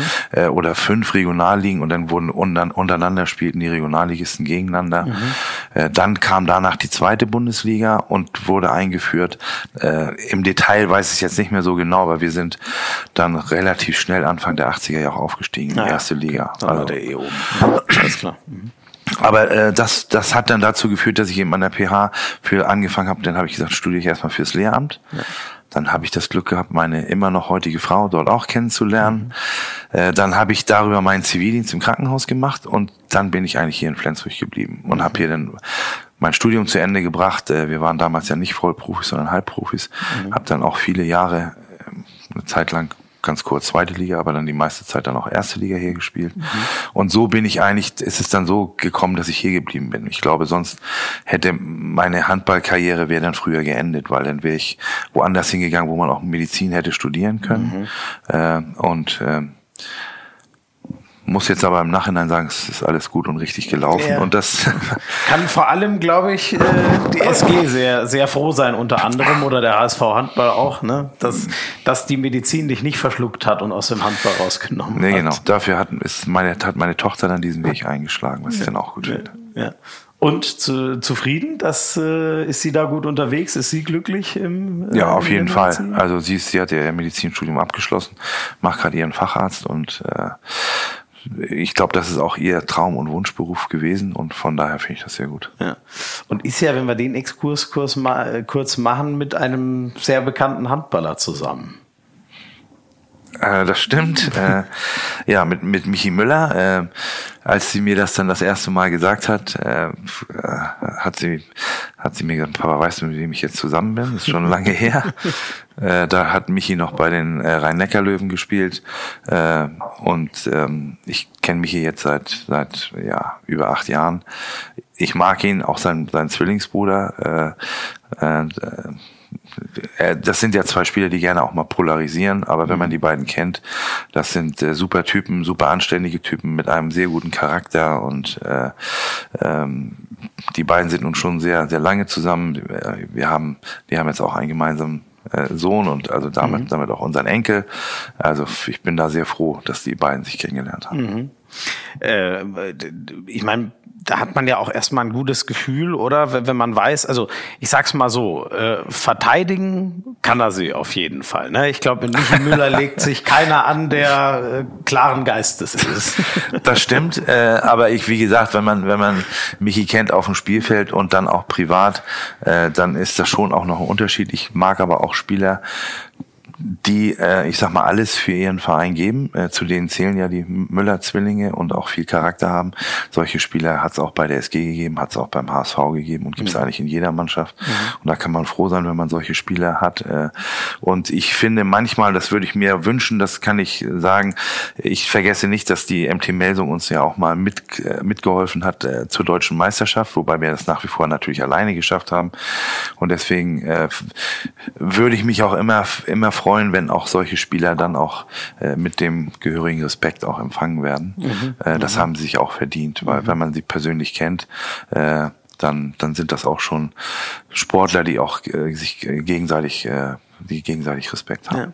Ich fand das auch irgendwie immer toll, die beiden zusammen auf der auf der Platte äh, zu sehen. Also ich kann genau das bestätigen. Ich kenne sie natürlich lange nicht so lange und gut wie du, aber immer wenn man sich begegnet so in den Katakomben, die haben immer ein, ein nettes Wort, begrüßen einen nett und so. Und ähm, ich, ich fand das immer cool, die beiden zusammen auf der Platte zu sehen bei MT, bei der MT. Ich fand das ein bisschen schade, dass sich jetzt die Wege wieder getrennt haben nach Berlin. Ja, da muss man ja auch. Also die, das sind schon harte Burschen, das muss man schon sagen. Und äh, ich sag mal zumindest auf dem Spiel Spielfeld gibt es auch die, den einen oder anderen Spieler, die sagen, pff, also das ist schon auch hart gegen die, ja. unter anderem gegen die Müller-Zwillinge zu spielen. Aber ich fand es immer, immer interessant zu sehen, wenn, wenn dem einen äh, irgendwo was angetan wurde, dann war der andere immer gleich zur Stelle und umgekehrt. äh, was ich auch gut finde. Also das, da standen zwei Brüder aber Rücken an Rücken, wenn da ja, irgendwas ja. passiert. Die spüren ja auch irgendwie die Schmerzen gegenseitig. Genau, das ist wirklich so. Ne? Ja. Leidet man besonders mit. Ähm, ja, zurück zu deinem Weg. Ähm, du hast vorhin schon gesagt, die, die PH ist übrigens die Pädagogische Hochschule. Ich weiß gar nicht, ob wir das einmal in Gänze äh, formuliert haben. Ähm, war der Lehrerberuf dann der, der Wunsch und Handball erstmal so nebenbei und das hat sich dann so entwickelt oder wie war eigentlich so der, der Plan, als das losging? Naja, damals waren, waren die Zeiten noch ein bisschen anders. Also da hat man noch sehr viel mehr verstärkt als, als wie heute auch darauf geachtet, wie der Beruf, wie die berufliche Karriere eigentlich weitergeht, mhm. weil es war damals so, muss man sagen, dass man zumindest in der Zeit, wo man aktiv gespielt hat, alleine nicht vom Handball leben konnte. Also mhm. wir waren, ich sag mal, wir waren Halbprofis, ne? Und mhm. das, die Entwicklung ist ja in den letzten Jahren sehr rasant nach vorne geschritten. Und der Handball von damals ist auch nicht mehr mit heute zu vergleichen. Also er ist ja sehr viel athletischer geworden, viel zeitintensiver. Äh, und äh, das war damals eben noch nicht ganz so. Also wir hatten, haben damals angefangen in der Liga mit 14 Mannschaften. Mhm. Als ich aufgehört habe, waren wir dann auch schon 18 Mannschaften. Mhm. Aber da hat man eben Samstag, Samstag gespielt und nicht, äh, ich sag mal, 36 Spiele in einem Zeitraum von August bis Weihnachten, wie wir ja. das jetzt im Moment haben. Ja. Ähm, hat aber eben auch den Vorteil, dass wir die, die Zeit gehabt haben und eben bei auch eine, eine berufliche Ausbildung zu machen und auch in unserem Beruf zu arbeiten, mhm. äh, was ich ja auch jahrelang gemacht habe und unter anderem auch in Dänemark. Äh, und äh, wie gesagt, das, das hat uns damals, äh, das hat auf jeden Fall nicht, nicht geschadet. Mhm. Ähm, äh, du hast vorhin schon gesagt, es ging dann relativ schnell hoch in die erste äh, Liga. Da gibt's gibt's das schöne Zitat von dir, wir waren wie paralysiert, als es dann äh, gegen Stefan Hecker, den Hexer Andreas Thiel und, und die großen Namen so, so ging. War das so? Stande man da wirklich erstmal mit Ehrfurcht äh, vor, vor dem Gegenspieler?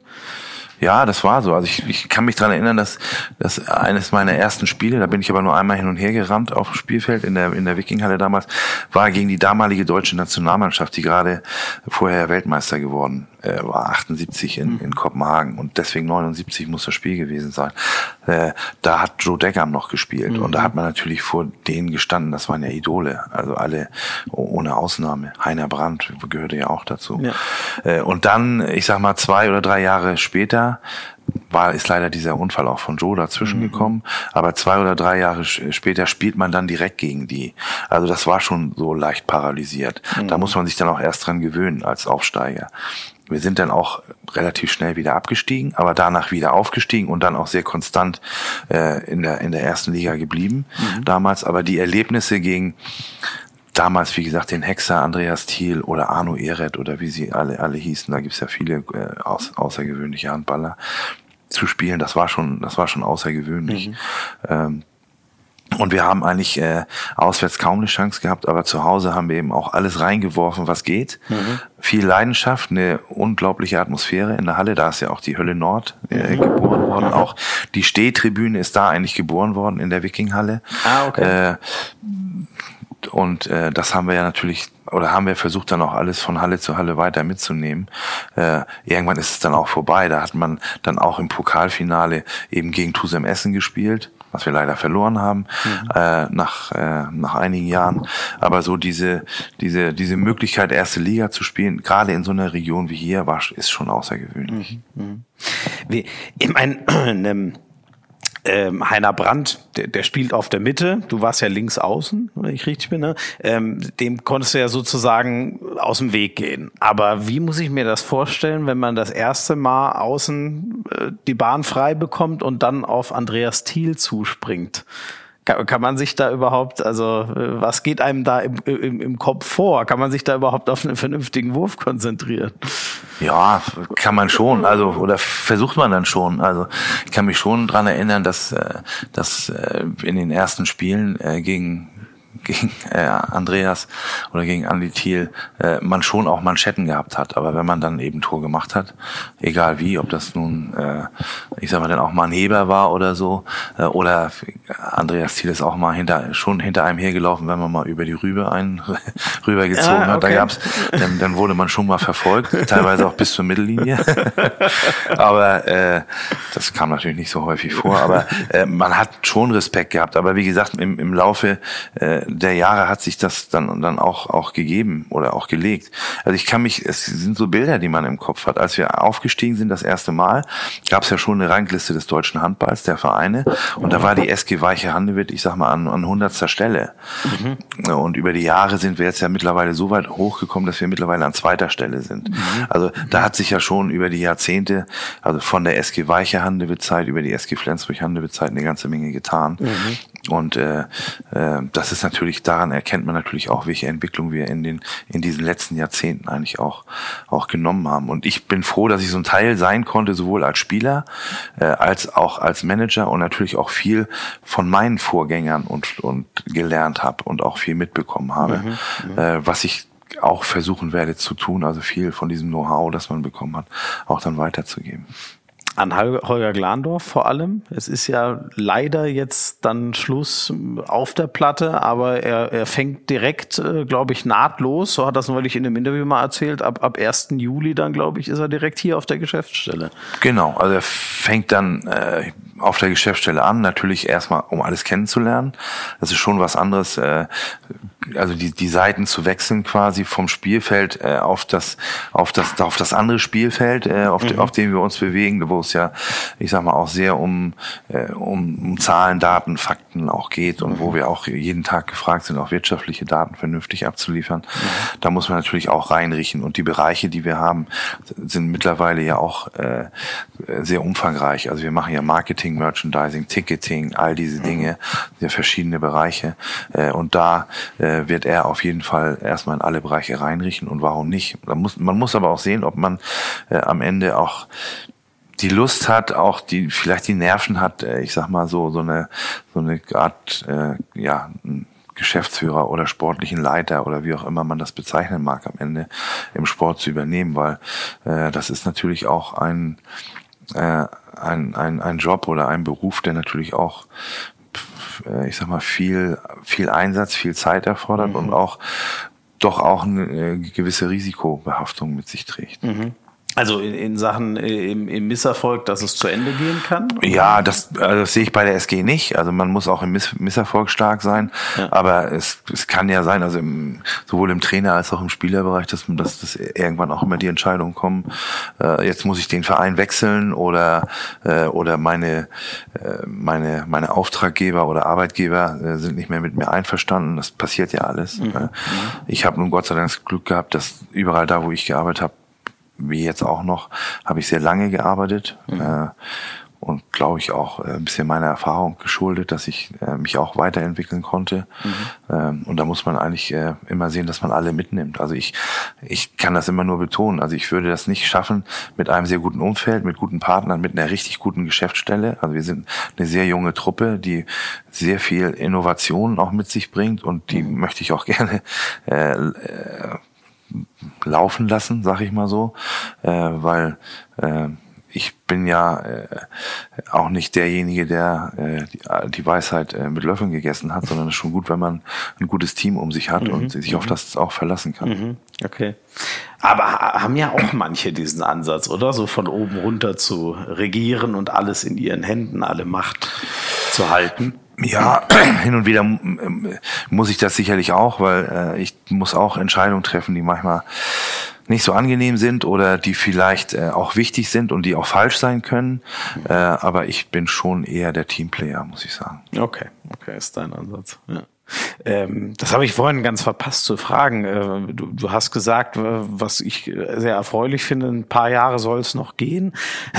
Gibt es da irgendein konkretes Jahresziel oder schon eine Überlegung oder so? Nein, erstmal habe ich ja noch einen laufenden Vertrag, der noch ein paar Jahre geht und dann schauen wir weiter. Das, also ich so so weit würde ich dann, was meine Person betrifft, vielleicht noch nicht in die in die in die Zukunft schauen, aber irgendwann kommt der Punkt, wo man wo man auch, äh, ich sag mal, über nicht nur über Nachfolge nachdenken muss, sondern wo man auch an ein, ein, einen neuen und wie ich hoffe, dann auch jungen, frischen äh, über, äh, übergeben muss, weil das gleiche habe ich auch erfahren. Also ich bin ja auch äh, in die Fußstapfen ein, meines Vorgängers getreten, damals Manni Werner. Äh, in Hamburg hatte ich das Glück, dass ich neu, frisch war und alles eigentlich auch selbst gestalten konnte. Damals in der Anfangszeit zusammen mit Bob Hanning, mhm. äh, aber nachher dann auch viel alleine und auch mir ein Umfeld aufbauen konnte, was, was dann auch sich sehr gut entwickelt hat. Hier sind nun gewachsene Strukturen, was äh, wiederum anders ist, aber auch gut ist. Äh, und da, da muss man dann sehen, wie es dann auch weitergeht. Ja. Wenn wir noch einmal ganz kurz auf deine Spielerzeit äh, zurückkommen. Äh, es soll mal ein legendäres Testspiel gegen den großen FC Barcelona gegeben haben, wo du für mächtig Aufsehen gesorgt hast, äh, wohl auch bei, bei den Offiziellen von Barcelona. Ja, das stimmt. Barcelona, das ist schon ein paar Jahre her. Äh, ein paar Jahre ist gut, ein paar Jahrzehnte her. Ein, zwei Jährchen so. Aber Barcelona zu dem Zeitpunkt schon äh, ein außergewöhnlicher Verein, hat damals auch schon die äh, Champions League gewonnen. Damals war es ja noch der, äh, ich glaube, Europapokal der der Landesmeister, glaube ich, ja, hieß das damals.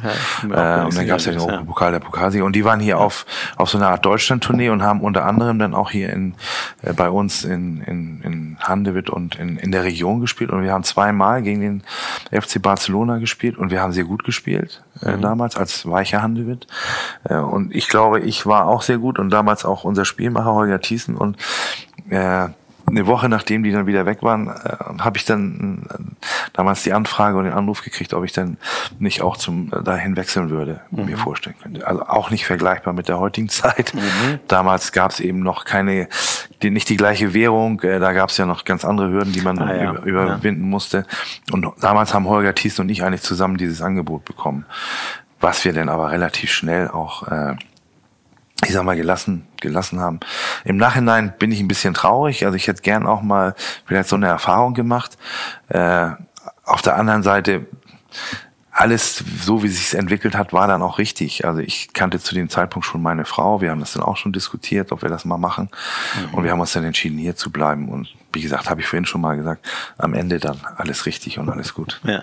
Und warum habt ihr euch äh, im Endeffekt dagegen? Wegen der Verbundenheit hier? Das Leben ja, wir haben, ja, also äh, weil wir uns hier eben auch sehr wohl gefühlt haben, dann auch schon zu dem Zeitpunkt. Ne? Wir haben beide studiert noch zu dem Zeitpunkt und waren kurz davor, auch unser Studium zu beenden und in, in den Beruf zu wechseln.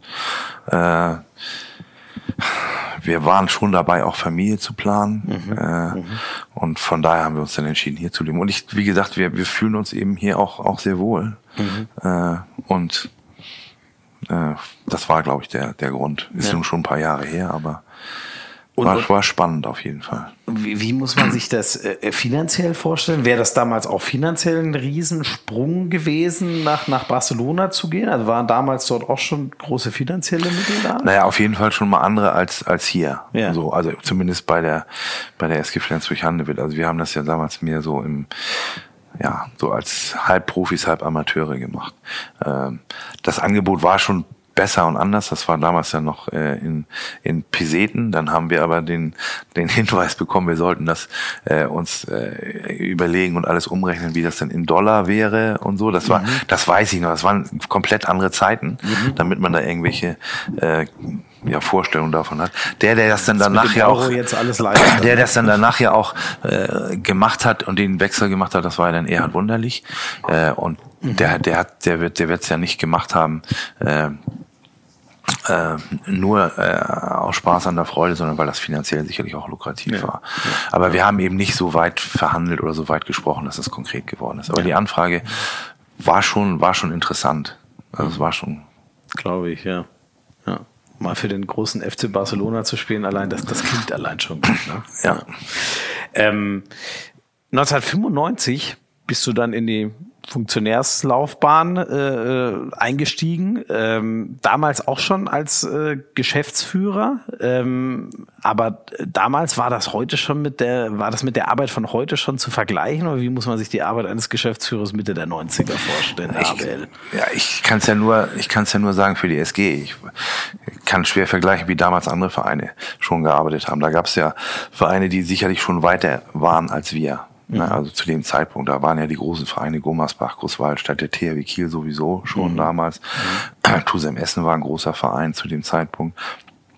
Und so langsam hat dann ja auch, haben, Magdeburg ist ja dazugekommen, wie die dann äh, zu dem damaligen Zeitpunkt gearbeitet haben, kann ich nicht beurteilen. Bei uns war es eben so, dass es nicht zu vergleichen war mit heute. Also wir hatten keine eigene Geschäftsstelle, so wie jetzt hier. Mhm. Äh, wir haben im Grunde, ich sag mal so, eigentlich von zu Hause, von unseren Büros zu Hause das gemacht. Ah, okay. Äh, ich war damals, mein, mein damaliger Kollege war Manfred Werner äh, und äh, wir haben, wir haben das im Grunde auf eine andere Art und Weise gemacht. Aber es hat sich dann Schritt für Schritt weiterentwickelt und ich habe mich dann ja auch entschieden, das hauptamtlich zu machen mhm. und habe äh, mich von meinem Lehrerberuf beurlauben lassen. Ja, am Anfang hast du noch beides gemacht. Genau, ich habe ja. noch beides gemacht. War in Dänemark an einer, an einer Privatschule, an einer deutschen Privatschule. Ah, mhm. die, muss ich fairerweise sagen, mich sehr unterstützt haben in meiner Arbeit. Ja, okay. Ich habe da auch nicht Vollzeit gearbeitet, aber dann habe ich, äh, ich sag mal, in der, in der anderen Zeit eben diese SG-Geschäftsführung gemacht. Mhm. Aber äh, dann irgendwann hab ich, haben wir oder ich auch gemerkt, dass es eben nicht mehr nebenher zu machen ist mhm. und habe mich dann entschieden, das auch hauptamtlich zu machen. Ja. Äh, was im Nachhinein auch eine richtige Entscheidung gewesen ist, weil der Sport hat sich schon immens weiterentwickelt in den letzten Jahren. Ja, heute ist das ja komplett undenkbar, ne? wenn jemand sagen würde. Ja, wir sind, wir haben uns ja auch, also wir sind ein Sport, wir sind, wir machen Sport und wir sind ein Sportverein, aber äh, im, im Innenverständnis sind wir ja schon auch ein Wirtschaftsunternehmen. Ja. Ähm, 2003 äh, warum ging das damals zu Ende bei der, bei der SG? Da bist du ja dann nochmal in den Lehrerberuf zurückgekehrt. Ja, äh, ja, also ich, äh, das ist jetzt schon ein paar Jahre her. Also ich, äh, ich, äh, es hat dann, äh, ich sag mal, eine eine Umstrukturierung des der damaligen Gesellschafter gegeben, mhm. äh, wo ich zusammen mit Theo Storm äh, dann die Geschäftsführung gemacht habe. Mhm. Und das hat so nicht funktioniert. Und dann mhm. habe ich ich mich entschieden, äh, dass ich wieder zurückgehe in meinen Lehrerberuf. Mhm. Ähm, ähm, und das war problemlos möglich? Damals? Ja, das war ja problemlos ist, das hat, hat eine gewisse Vorlauf gebraucht. Ich habe ein Jahr mit Theo dann zusammengearbeitet. Ja. Mittlerweile verstehen wir uns auch wieder richtig gut, muss man dazu okay, sagen. Okay, aber da war was auszuräumen. Ja, aber äh, wie das denn so ist. Es hat eben nicht funktioniert. Ja. Es hat nicht gepasst, ja. so was ich vorhin auch gesagt habe. Ja. Dann bin ich in meinen Lehrerberuf zurückgegeben und gegangen und wie es dann so war, als bekannt geworden ist, dass ich dann bei der SG aufhöre, hat drei Tage später habe ich dann den Anruf von Bob Hanning gekriegt, ob ich dann nicht in Hamburg helfen könnte. Da gibt's, gäbe es gerade ein paar Probleme. Und dann habe ich gesagt, Bob, tut mir leid, ich bin gerade zurückgegangen in meinen Lehrerberuf. Habe das dann auch zwei Jahre gemacht, weil ich da auch ja äh, mich nicht nur verpflichtet habe, sondern auch die Zusage gegeben habe. Und habe dann aber so in der Zeit den HSV, ich sag mal, beraten. Und mhm. das war damals noch Projekt. Das war ja der Wechsel von, von Lübeck, äh, vom VfL Bad Schwartau ja. nach Hamburg, ja. Ja. unter der Raute dann und habe dann gesagt, also das Projekt ist so interessant, dann äh, da gehe ich, würde ich gerne auch hauptamtlich hingehen. Das habe ich dann gemacht und das war, muss ich auch sagen, war eine schöne Zeit. Also ich war dann jetzt fast zehn Jahre in Hamburg. Mhm. Ja, und das war sehr schön. Hab da auch viel gelernt. Da habe ich auch gesehen, es ist mal gut, wenn man mal das eigene Umfeld auch verlässt und mal sieht, wie ist es anderswo und dann in so einer wie ich finde, auch tollen Stadt wie Hamburg. Mhm, mhm, äh, das war schon eine schöne Zeit. Und mittlerweile sind meine beiden Kinder ja auch, oder meine Tochter jetzt gerade in Berlin, aber mein Sohn und meine Tochter haben ja dann äh, in, in, in der Nähe von, von Hamburg auch Handball gespielt oder mhm. auch studiert und mein Sohn ist jetzt auch wieder zurückgekehrt nach, nach Hamburg. Also von daher hat sich da auch so, äh, haben sich da auch viele Dinge ergeben, die dann auch für uns positiv waren. Ja. Und beim HSV war das wirklich so Hand, Aufbauarbeit vom Grunde weg oder wie weit waren die schon, als du dazu gestoßen bist? Naja, das war im Grunde Aufbau und Neuaufbau. Also da ist, da wurde, da ist versucht worden, was ich gut fand, also auch in Hamburg Handball zu etablieren. da sind aber so viele Fehler gemacht worden damals, die will ich auch gar nicht beurteilen oder oder bewerten, weil äh, das ist auch nicht leicht, äh, dann in so einer Stadt, in, in so einer sportaffinen Stadt wie wie Hamburg äh, dann eine neue Sportart zu etablieren. Ja, ja. Das hing damit zusammen, dass damals die Barclaycard Arena gebaut wurde und diese großen Arenen sich ja auch Ankermieter suchen. Und ja. deswegen waren ja die Freezers und, und unter anderem der HSV äh, Handball dann der neu gegründete auch da. Äh, aber wie gesagt, ich habe dann die Möglichkeit gehabt, äh, viel neu mit aufzubauen, auch auch ein neues Umfeld zu schaffen. Äh, war auch interessant. In der Anfangszeit haben wir viel mit dem Fußball äh, zusammengearbeitet, mhm. weil wir ja die Raute hatten. Mhm. Musste auch viele Gespräche damals mit Bernd Hoffmann führen, weil der HSV auch ich sag mal, schon in, in schrägen Fahrwassern war und mhm. äh, finanziell auch überhaupt nicht gut dastand. Ähm, aber das haben wir über die Jahre dann auch äh, in den Griff bekommen und wie gesagt, das war, war schon eine tolle Zeit und da habe ich ja eben auch mit Martin Schweib zehn Jahre, das war wieder auch so, ist auch mein Credo, zehn Jahre mit Martin Schweib als Trainer zusammengearbeitet. Mhm. Sehr spannend und wir waren in der Zeit ja auch relativ erfolgreich. Ja, ja. Meisterschaft ja auch die erste, dann Pokal genau. geholt. Pokal, Meisterschaft, Europapokal. Ja. Ich glaube sogar zweimal äh, Pokal. Äh, und dann am Ende, da bin ich dann, da war ich dann aber schon wieder in Flensburg, hat der HSV dann nochmal die Champions League gewonnen. Genau, genau. Erstaunlich aber, du gingst 2003 von der SG und 2004 folgte die erste Meisterschaft. Wie passt das denn zusammen? Ja, das, das, wie gesagt, also wir waren 2003 sind wir dann ja das erste Mal Pokalsieger geworden. Also das war der erste nationale Titel. Davor hatten wir ja schon einige Europapokalsiege. Das, ich glaube, da steckte auch schon viel Arbeit von mir oder von uns drin. Ich habe mich, ja. ich, ich habe mich riesig gefreut über diese mhm. diese Meisterschaft und äh, habe das auch allen gegönnt. Und das war war, wie gesagt, das war das Hinarbeiten äh, auf so ein Ziel, auch über Jahre vorweg. Äh, ja, da wäre ich gern dabei gewesen, aber ja. wie gesagt, das, das, das Gefühl habe ich dann ja auf eine andere Art und Weise beim HSV 2011 gehabt, aber das Richtige war eigentlich jetzt für mich auch diese 18er Meisterschaft. Ja, das war schon ist das toll. so die die die ja. die erste, die du also als komplett deine eigene vielleicht so wahrnimmst? Nee, als eigene würde ich nie, würde ich das nie bezeichnen. Also so denke ich nicht. Also das ist schon eine Meisterschaft ist immer, kann ich mich nur wiederholen eine Gemeinschaftsarbeit von ganz vielen. Da mhm. gehören Spieler, Trainer, Umfeld, Sponsoren, Fans dazu. Meine Aufgabe ist sicherlich die, und die sehe ich schon auch als wichtig, äh, alle mit auf diesen Weg zu nehmen, daran zu glauben, dass man Meister werden mhm. kann. Mhm. Aber alleine würde ich mir das nie auf die Fahnen schreiben. Ja, ja. Ähm, wie kam dann eigentlich die Rückkehr von, von äh, Hamburg nach Flensburg? Hat verschiedene Gründe, hat sicherlich auch, auch ähm, private Gründe gehabt, weil äh, ich gerne auch wieder hier zurück wollte und mhm. zum richtigen Zeitpunkt, äh, als ich eigentlich mit dem HSV verhandelt habe, ob ich da, äh, ob ich da weitermache, da hat es auch eine Strukturänderung gegeben. Da habe ich dann mhm. in Gesprächen mit Andreas Rudolph äh, und mit dem damaligen Aufsichtsrat viel gesprochen, kam von äh, Mike Lassen, äh, ein sehr guter Bekannter von mhm. mir, Inhaber von Nordschrott, mhm. der richtige Anruf zum richtigen Zeitpunkt. Mhm. Also wir haben privat auch viel gesprochen und dann hat er gesagt, könntest du dir eigentlich mal vorstellen, wieder zur SG zurückzukommen? Und dann habe ich gesagt, wenn das passt, warum nicht? Also es ist jetzt gerade so ein Punkt, wo mein Vertrag beim HSV endet und ja. ich könnte mir gut vorstellen, wieder zurückzukommen. Und das hat es eigentlich ausgelöst und dann ging es eigentlich relativ schnell und dann habe ich mich wiederum von mir aus entschieden, dann zur SG zurückzukehren. Ja. Ja. Was dann in dem zu dem Zeitpunkt auch eine richtig gute Entscheidung war. Wo wir so langsam zum Ende kommen dieser zweiten Rubrik, was ähm, nach zwei Meisterschaften, nach dem Champions League-Titel, nach Pokal, was bleibt denn eigentlich? Die ganzen Verträge haben wir vorhin gesprochen. Ich habe, glaube ich, auch noch äh, Goller und Halt, äh, hast du ja die beiden Kreisläufer auch ganz langfristig gebunden an den Verein. Was bleibt denn eigentlich noch so an, an Zielen für die Zukunft? Naja, Titel zu gewinnen oder eine Meisterschaft zu gewinnen ist und bleibt immer ein Ziel. Mhm. Also jede, jede Meisterschaft oder jeder Titel hat was Neues, Spezielles, was Eigenes. Mhm.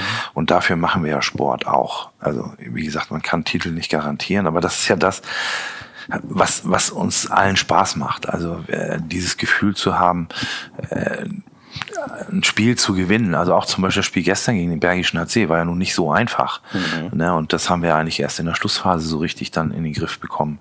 Ist ein Baustein auf dem Weg dahin, was man am Ende erreichen will. Man will schon oben stehen. Und ich habe immer für mich im Kopf oder so als Ziel, äh, am Ende irgendetwas in den Händen zu haben und hochzuhalten, ist immer ein schönes Gefühl. Und wenn man es nicht schafft, dann muss man auch so viel Respekt haben und anerkennen, dass es andere gibt, die entweder besser waren oder mehr Glück gehabt haben, aber das muss man dann auch anerkennen. Mhm. Äh, und finde ich, kann man auch mit Respekt tun. Ne? Also äh, das haben wir ja auch gespürt, als wir jetzt zweimal Meister geworden sind, haben wir auch schon viel Respekt auch von unseren Gegnern erfahren, die mhm. das auch anerkannt haben. Und genau so sollten wir es auch umgekehrt tun, wenn das mal an, an diesen Punkt kommt. Und das finde ich eben das Schöne im Sport. Das gehört dazu. Äh, und das ist eigentlich das Ziel, das ich mir auch wünsche, auch für neue Spieler äh, oder auch für Spieler, die jetzt in diesen Verein kommen, wenn ich jetzt so an Franz oder Lasse, äh, Franz Semper, Lasse Möller oder so denke, dass die dieses Gefühl auch bekommen und die Spieler, die es jetzt erlebt haben, sagen, pass mal auf, da müssen wir dran arbeiten. Das ist schon irre, wenn man, wenn man äh, so ein Erlebnis hat wie letztes Jahr in Düsseldorf. Also das, das ist zum Beispiel auch was, geht nicht aus meinem Kopf. Da sind wir in Düsseldorf in der Halle, auch gegen den Bergischen HC. Und dann sind da dreieinhalbtausend unserer Fans und machen die ganze Halle Wahnsinn. in unseren Farben, blau, weiß, rot. Das ist für, für, für Handball schon außergewöhnlich gewesen. Und das war irre, das war Gänsehaut pur. Ja. Hat der Trainer vorm Spiel gegen den BRC auch nochmal gesagt, dass er an dieses Spiel noch verdammt gerne Ja, die Bilder kriege ich auch nicht aus dem Kopf. Auch ein ganzer Zug fährt dahin und dann sieht man da so äh, 1500 äh, SG-Fans durch, durch Düsseldorf ziehen. Das ist schon, das ist schon toll. Ja, ja. Ähm, Eins würde mich noch zu gestern interessieren, als wir vorm Spiel gesprochen haben. Da hattest du gerade ein kleines Problem, weil dir ein paar Sitzplätze in der Halle abhanden gekommen sind. Hast du das noch gelöst bekommen? Und wie löst man so ein Problem? Was macht man da? Na, aus, ja, aus, aus, was passiert? Aus irgendeinem Grund, auf den will ich jetzt nicht näher eingehen, fehlten uns 40 Sitzplätze. Mhm. Äh, und da hat äh, natürlich äh, meine Geschäftsstelle, die haben da super mitgearbeitet und auch auch die Gäste vom äh, vom Silkeborg Beringbro, das ist die Mannschaft von Michael Knutzen, die waren unsere mhm. Gäste und denen fehlten dann diese 40 Plätze. Mhm. Die haben wir dann versucht auf irgendeine Art und Weise vernünftig unterzubringen, aber in einer Halle, wo keine Sitzplätze mehr sind, wir waren gestern ausverkauft im mhm. Sitzplatzbereich, dann 40 Sitzplätze finden ist eigentlich unmöglich. Ja. Und da haben ganz viele mitgeholfen, wieder, das finde ich eben das Schöne und dann haben wir es irgendwie gelöst und ich hoffe, äh, dass auch die, die, denen die Sitzplätze abhanden gekommen sind, dann nicht dauerhaft böse sind. Wir haben sie dann auch zu einem Champions League Spiel äh, gesagt, laden wir euch ein, die dann keinen Platz mehr bekommen haben, mhm. um das ein bisschen auszugleichen und haben denen auch in der Halle gleich ein Getränk ausgegeben. Mhm. Sowas passiert und das sind dann eben die die Sachen, wo wo wir dann auch sehr flexibel sein müssen mhm. oder wo wir auch zeigen müssen, dass wir auch solche Probleme lösen können. Ja. Wahnsinn, was man da alles so, was da auf einen auf einmal zukommen kann. Ja, genau. Da war ich kurzfristig dann auch nicht so, nicht so entspannt, ja. weil es ist schon blöd. Ja. Wenn sowas passiert. Glaube ich. Ja, eine Rubrik haben wir noch vor uns, sind gleich wieder da mit Rubrik 3, Hand aufs Harz.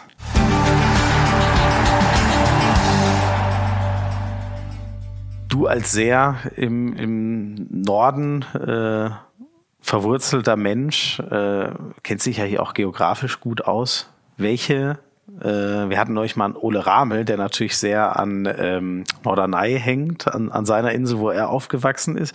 Was sagst du, welche ist die schönste norddeutsche Insel? Wo sollte man mal hinfahren und Urlaub machen? Ja, ich bin ja Nordfriese und dann sind natürlich alle nordfriesischen Inseln schön und jeder hat seinen besonderen Reiz. Ich habe früher sehr oft und viel gejobbt auf Sylt. Äh, kenne das ganz gut. Mein Onkel lebt auf Föhr. Äh, ich finde Nordstrand sehr schön, weil Nordstrand ist sehr sehr ruhig, ist noch eine der wenigen Inseln, die noch sehr ihre Natürlichkeit bewahrt hat. Mhm. Äh, aber die Halligen sind schön. Also da würde ich, äh, da hätte ich jetzt keinen Favoriten, aber ich habe jetzt so einige genannt, wo man jederzeit und ohne Probleme hinfahren kann. Lohnt sie, lohnen sich einige. Genau. Wenn du dir so den perfekten SG-Spieler bauen, äh, aussuchen könntest, ist das äh, Holger Glandorf, käme mir jetzt so in den Sinn oder äh, ist das wer anders? Wer, wer ist so Mr. SG auf dem Feld? Ja, Holger ist einer, der, der Leidenschaft mitbringt. Also von, von von demjenigen, der Emotionen so transportiert hat in den letzten Jahren, war es eigentlich Thomas Mogensen, der ja äh, SG durch und durch ist. Euer ewiger Spielmacher. Äh, genau. Äh, aber äh, jeder Spieler hat seine, seine Besonderheiten und äh, das Außergewöhnliche. Also Jakob Heinl lebt die SG äh, allein auch, dass er, dass er eben derjenige ist, der am längsten bei der SG gewesen ist man kann nicht den, den idealen und perfekten Spieler äh, bauen. Aber wenn, denn, wenn man das könnte, dann würde ich von jedem Spieler etwas nehmen. Aber es gibt eben nun mal die außergewöhnlichen Halblinken, es gibt die guten Linksaußen, es gibt die guten Rechtsaußen, es gibt die guten Torhüter. Äh, ja, also ein, ein guter Spieler muss für mich vor allen Dingen ein, eins haben, er muss äh, Herz und Leidenschaft haben, er muss äh, auch diszipliniert sein äh, und er muss äh, ja, er muss auch, er muss auch teamfähig sein. Das finde ich, ist, ist auch immer eine Stärke der SG gewesen. Mhm, äh, und da gibt es natürlich auch die Spieler, die, die höhere individuelle Fähigkeiten haben. Aber so die Mischung macht's am Ende. Und äh, ich glaube, bei der SG sind über die Jahre richtig viele gute Spieler gewesen, auch zu guten Spielern geworden, unterschiedlicher Nationen. Ja. Äh, und das hat uns, glaube ich, auch über die letzten Jahre ausgezeichnet, dass wir rechtzeitig und früh Spieler erkannt haben, die wir dann vielleicht auch oder die Trainer auch so entwickelt haben, um auf deine Frage zu kommen, äh, wie wir diese Spieler eigentlich auch äh, ans Optimum bringen. Und das ist uns ganz gut gelungen. Ja. Nikola Karabatic äh, oder, oder Mikkel Hansen, wenn du der einen mal zur SG hättest holen können, wer von beiden wäre es gewesen? Ja, Mikkel Hansen haben wir mal versucht, als er jung war. Mhm. Dann hat er sich ja für einen anderen Weg entschieden, also über, über damals AG Kopenhagen, dann nach Paris. Ähm, ich weiß nicht, ich glaube, wir hätten uns beide nicht leisten können und äh, hätten das auch nicht gemacht, weil wir unsere Struktur äh, auch nicht, äh, nicht zerstören wollen dadurch. Es sind beides, finde ich, äh, auf ihre Art und Weise tolle, tolle Handballer. Wir haben jetzt ja gerade gegen beide gespielt, mhm. hier in Paris. Äh, Nikola hat natürlich einen unglaublichen Siegeswillen und ist auch eine Kampfmaschine.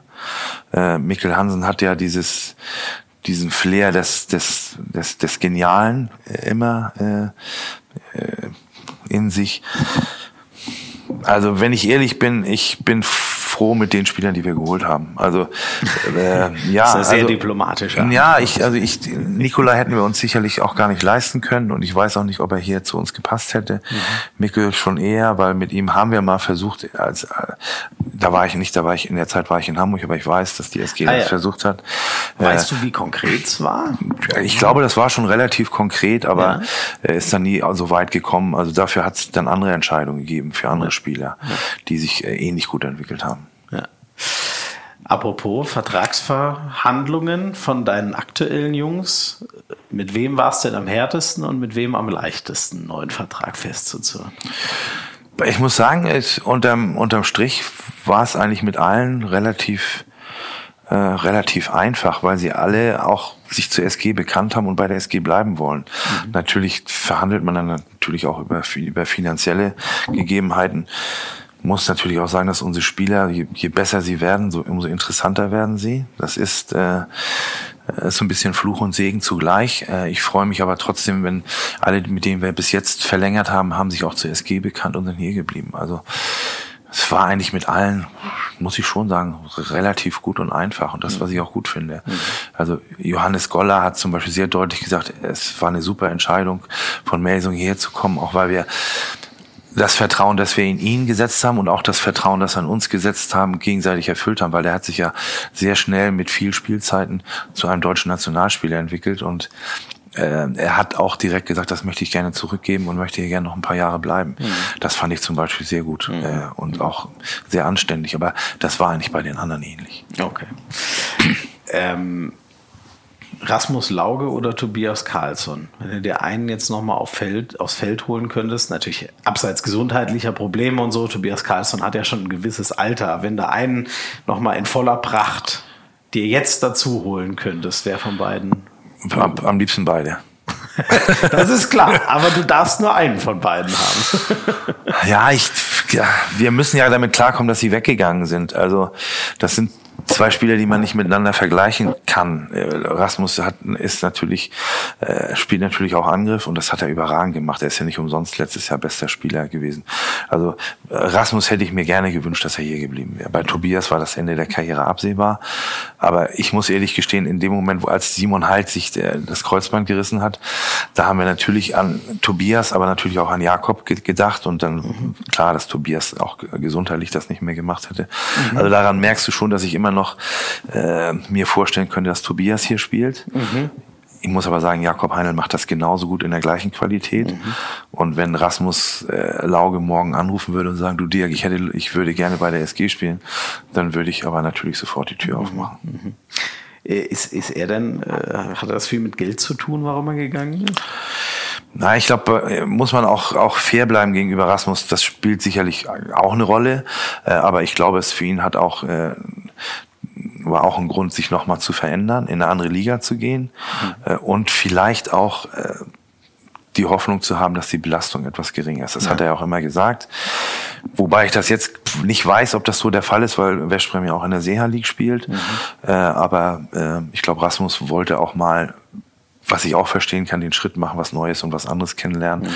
in einem anderen Land. Und wenn man dann so ein Angebot bekommt von Westbrem, hätte auch Paris oder Barcelona sein können, dann fängt man ja schon an, darüber mindestens mal mehr als einmal nachzudenken. Ja, ja.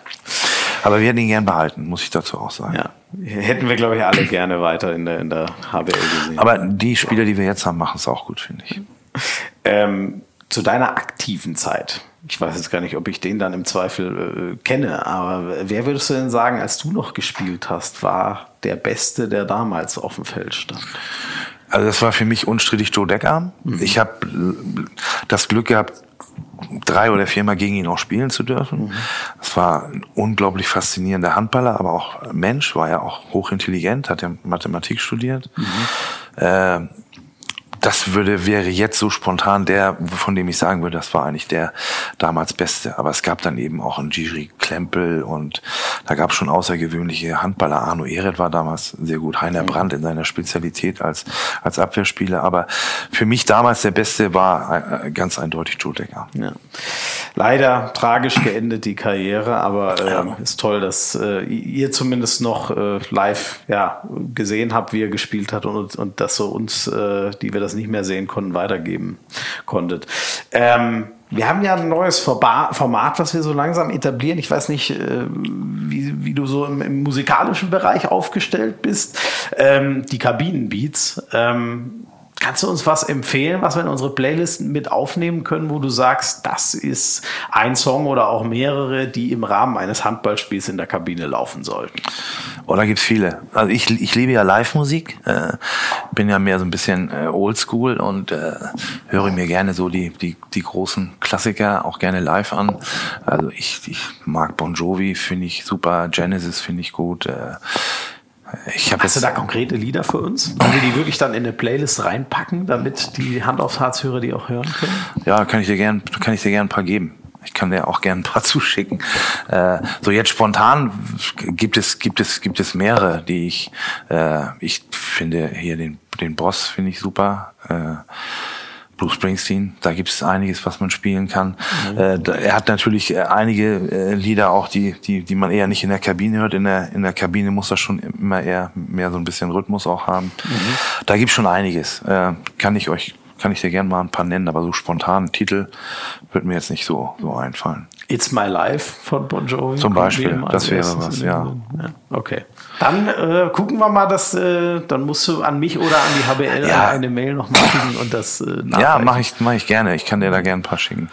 Äh, Heroes ist gut. Dann gibt's hier Tina Turner, so ein paar Dinger, die live sind. Mhm. Das sind auch so ein bisschen die Klassiker, die man sowieso hört, aber es gibt eben auch äh, ein paar außergewöhnliche, ne, die, die man vielleicht nicht so auf dem, mhm. auf dem Zettel hat. Van Halen, Van Halen finde ich gut, da gibt's einige. Mhm. War eins davon war Einlauflied beim HSV. Mhm. Äh, was allerdings nie das Einlauflied der SG Flensburg-Handewitt toppt, auch für den Kampf. ja, das hat, äh, ja, das hat, das hat was Charakter. ganz Besonderes. Ja. ja. Und die obligatorisch letzte Frage. Wen sollten wir dann mal einladen? Wen empfiehlst du uns als Gast hier für Hand aufs Herz?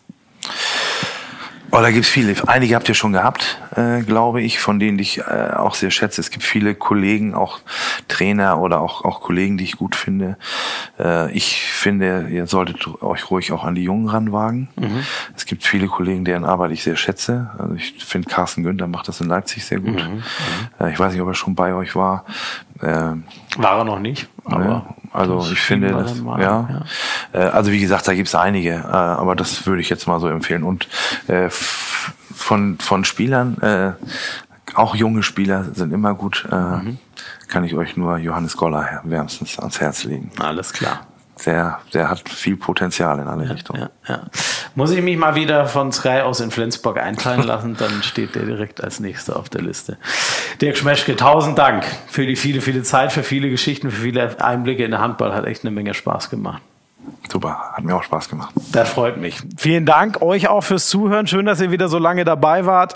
Empfehlt das gerne weiter. Schreibt uns, was euch gefällt an Hand aufs Harz oder was wir noch besser machen können oder wen wir einladen sollen. Alles, äh, was ihr uns so mitzuteilen habt.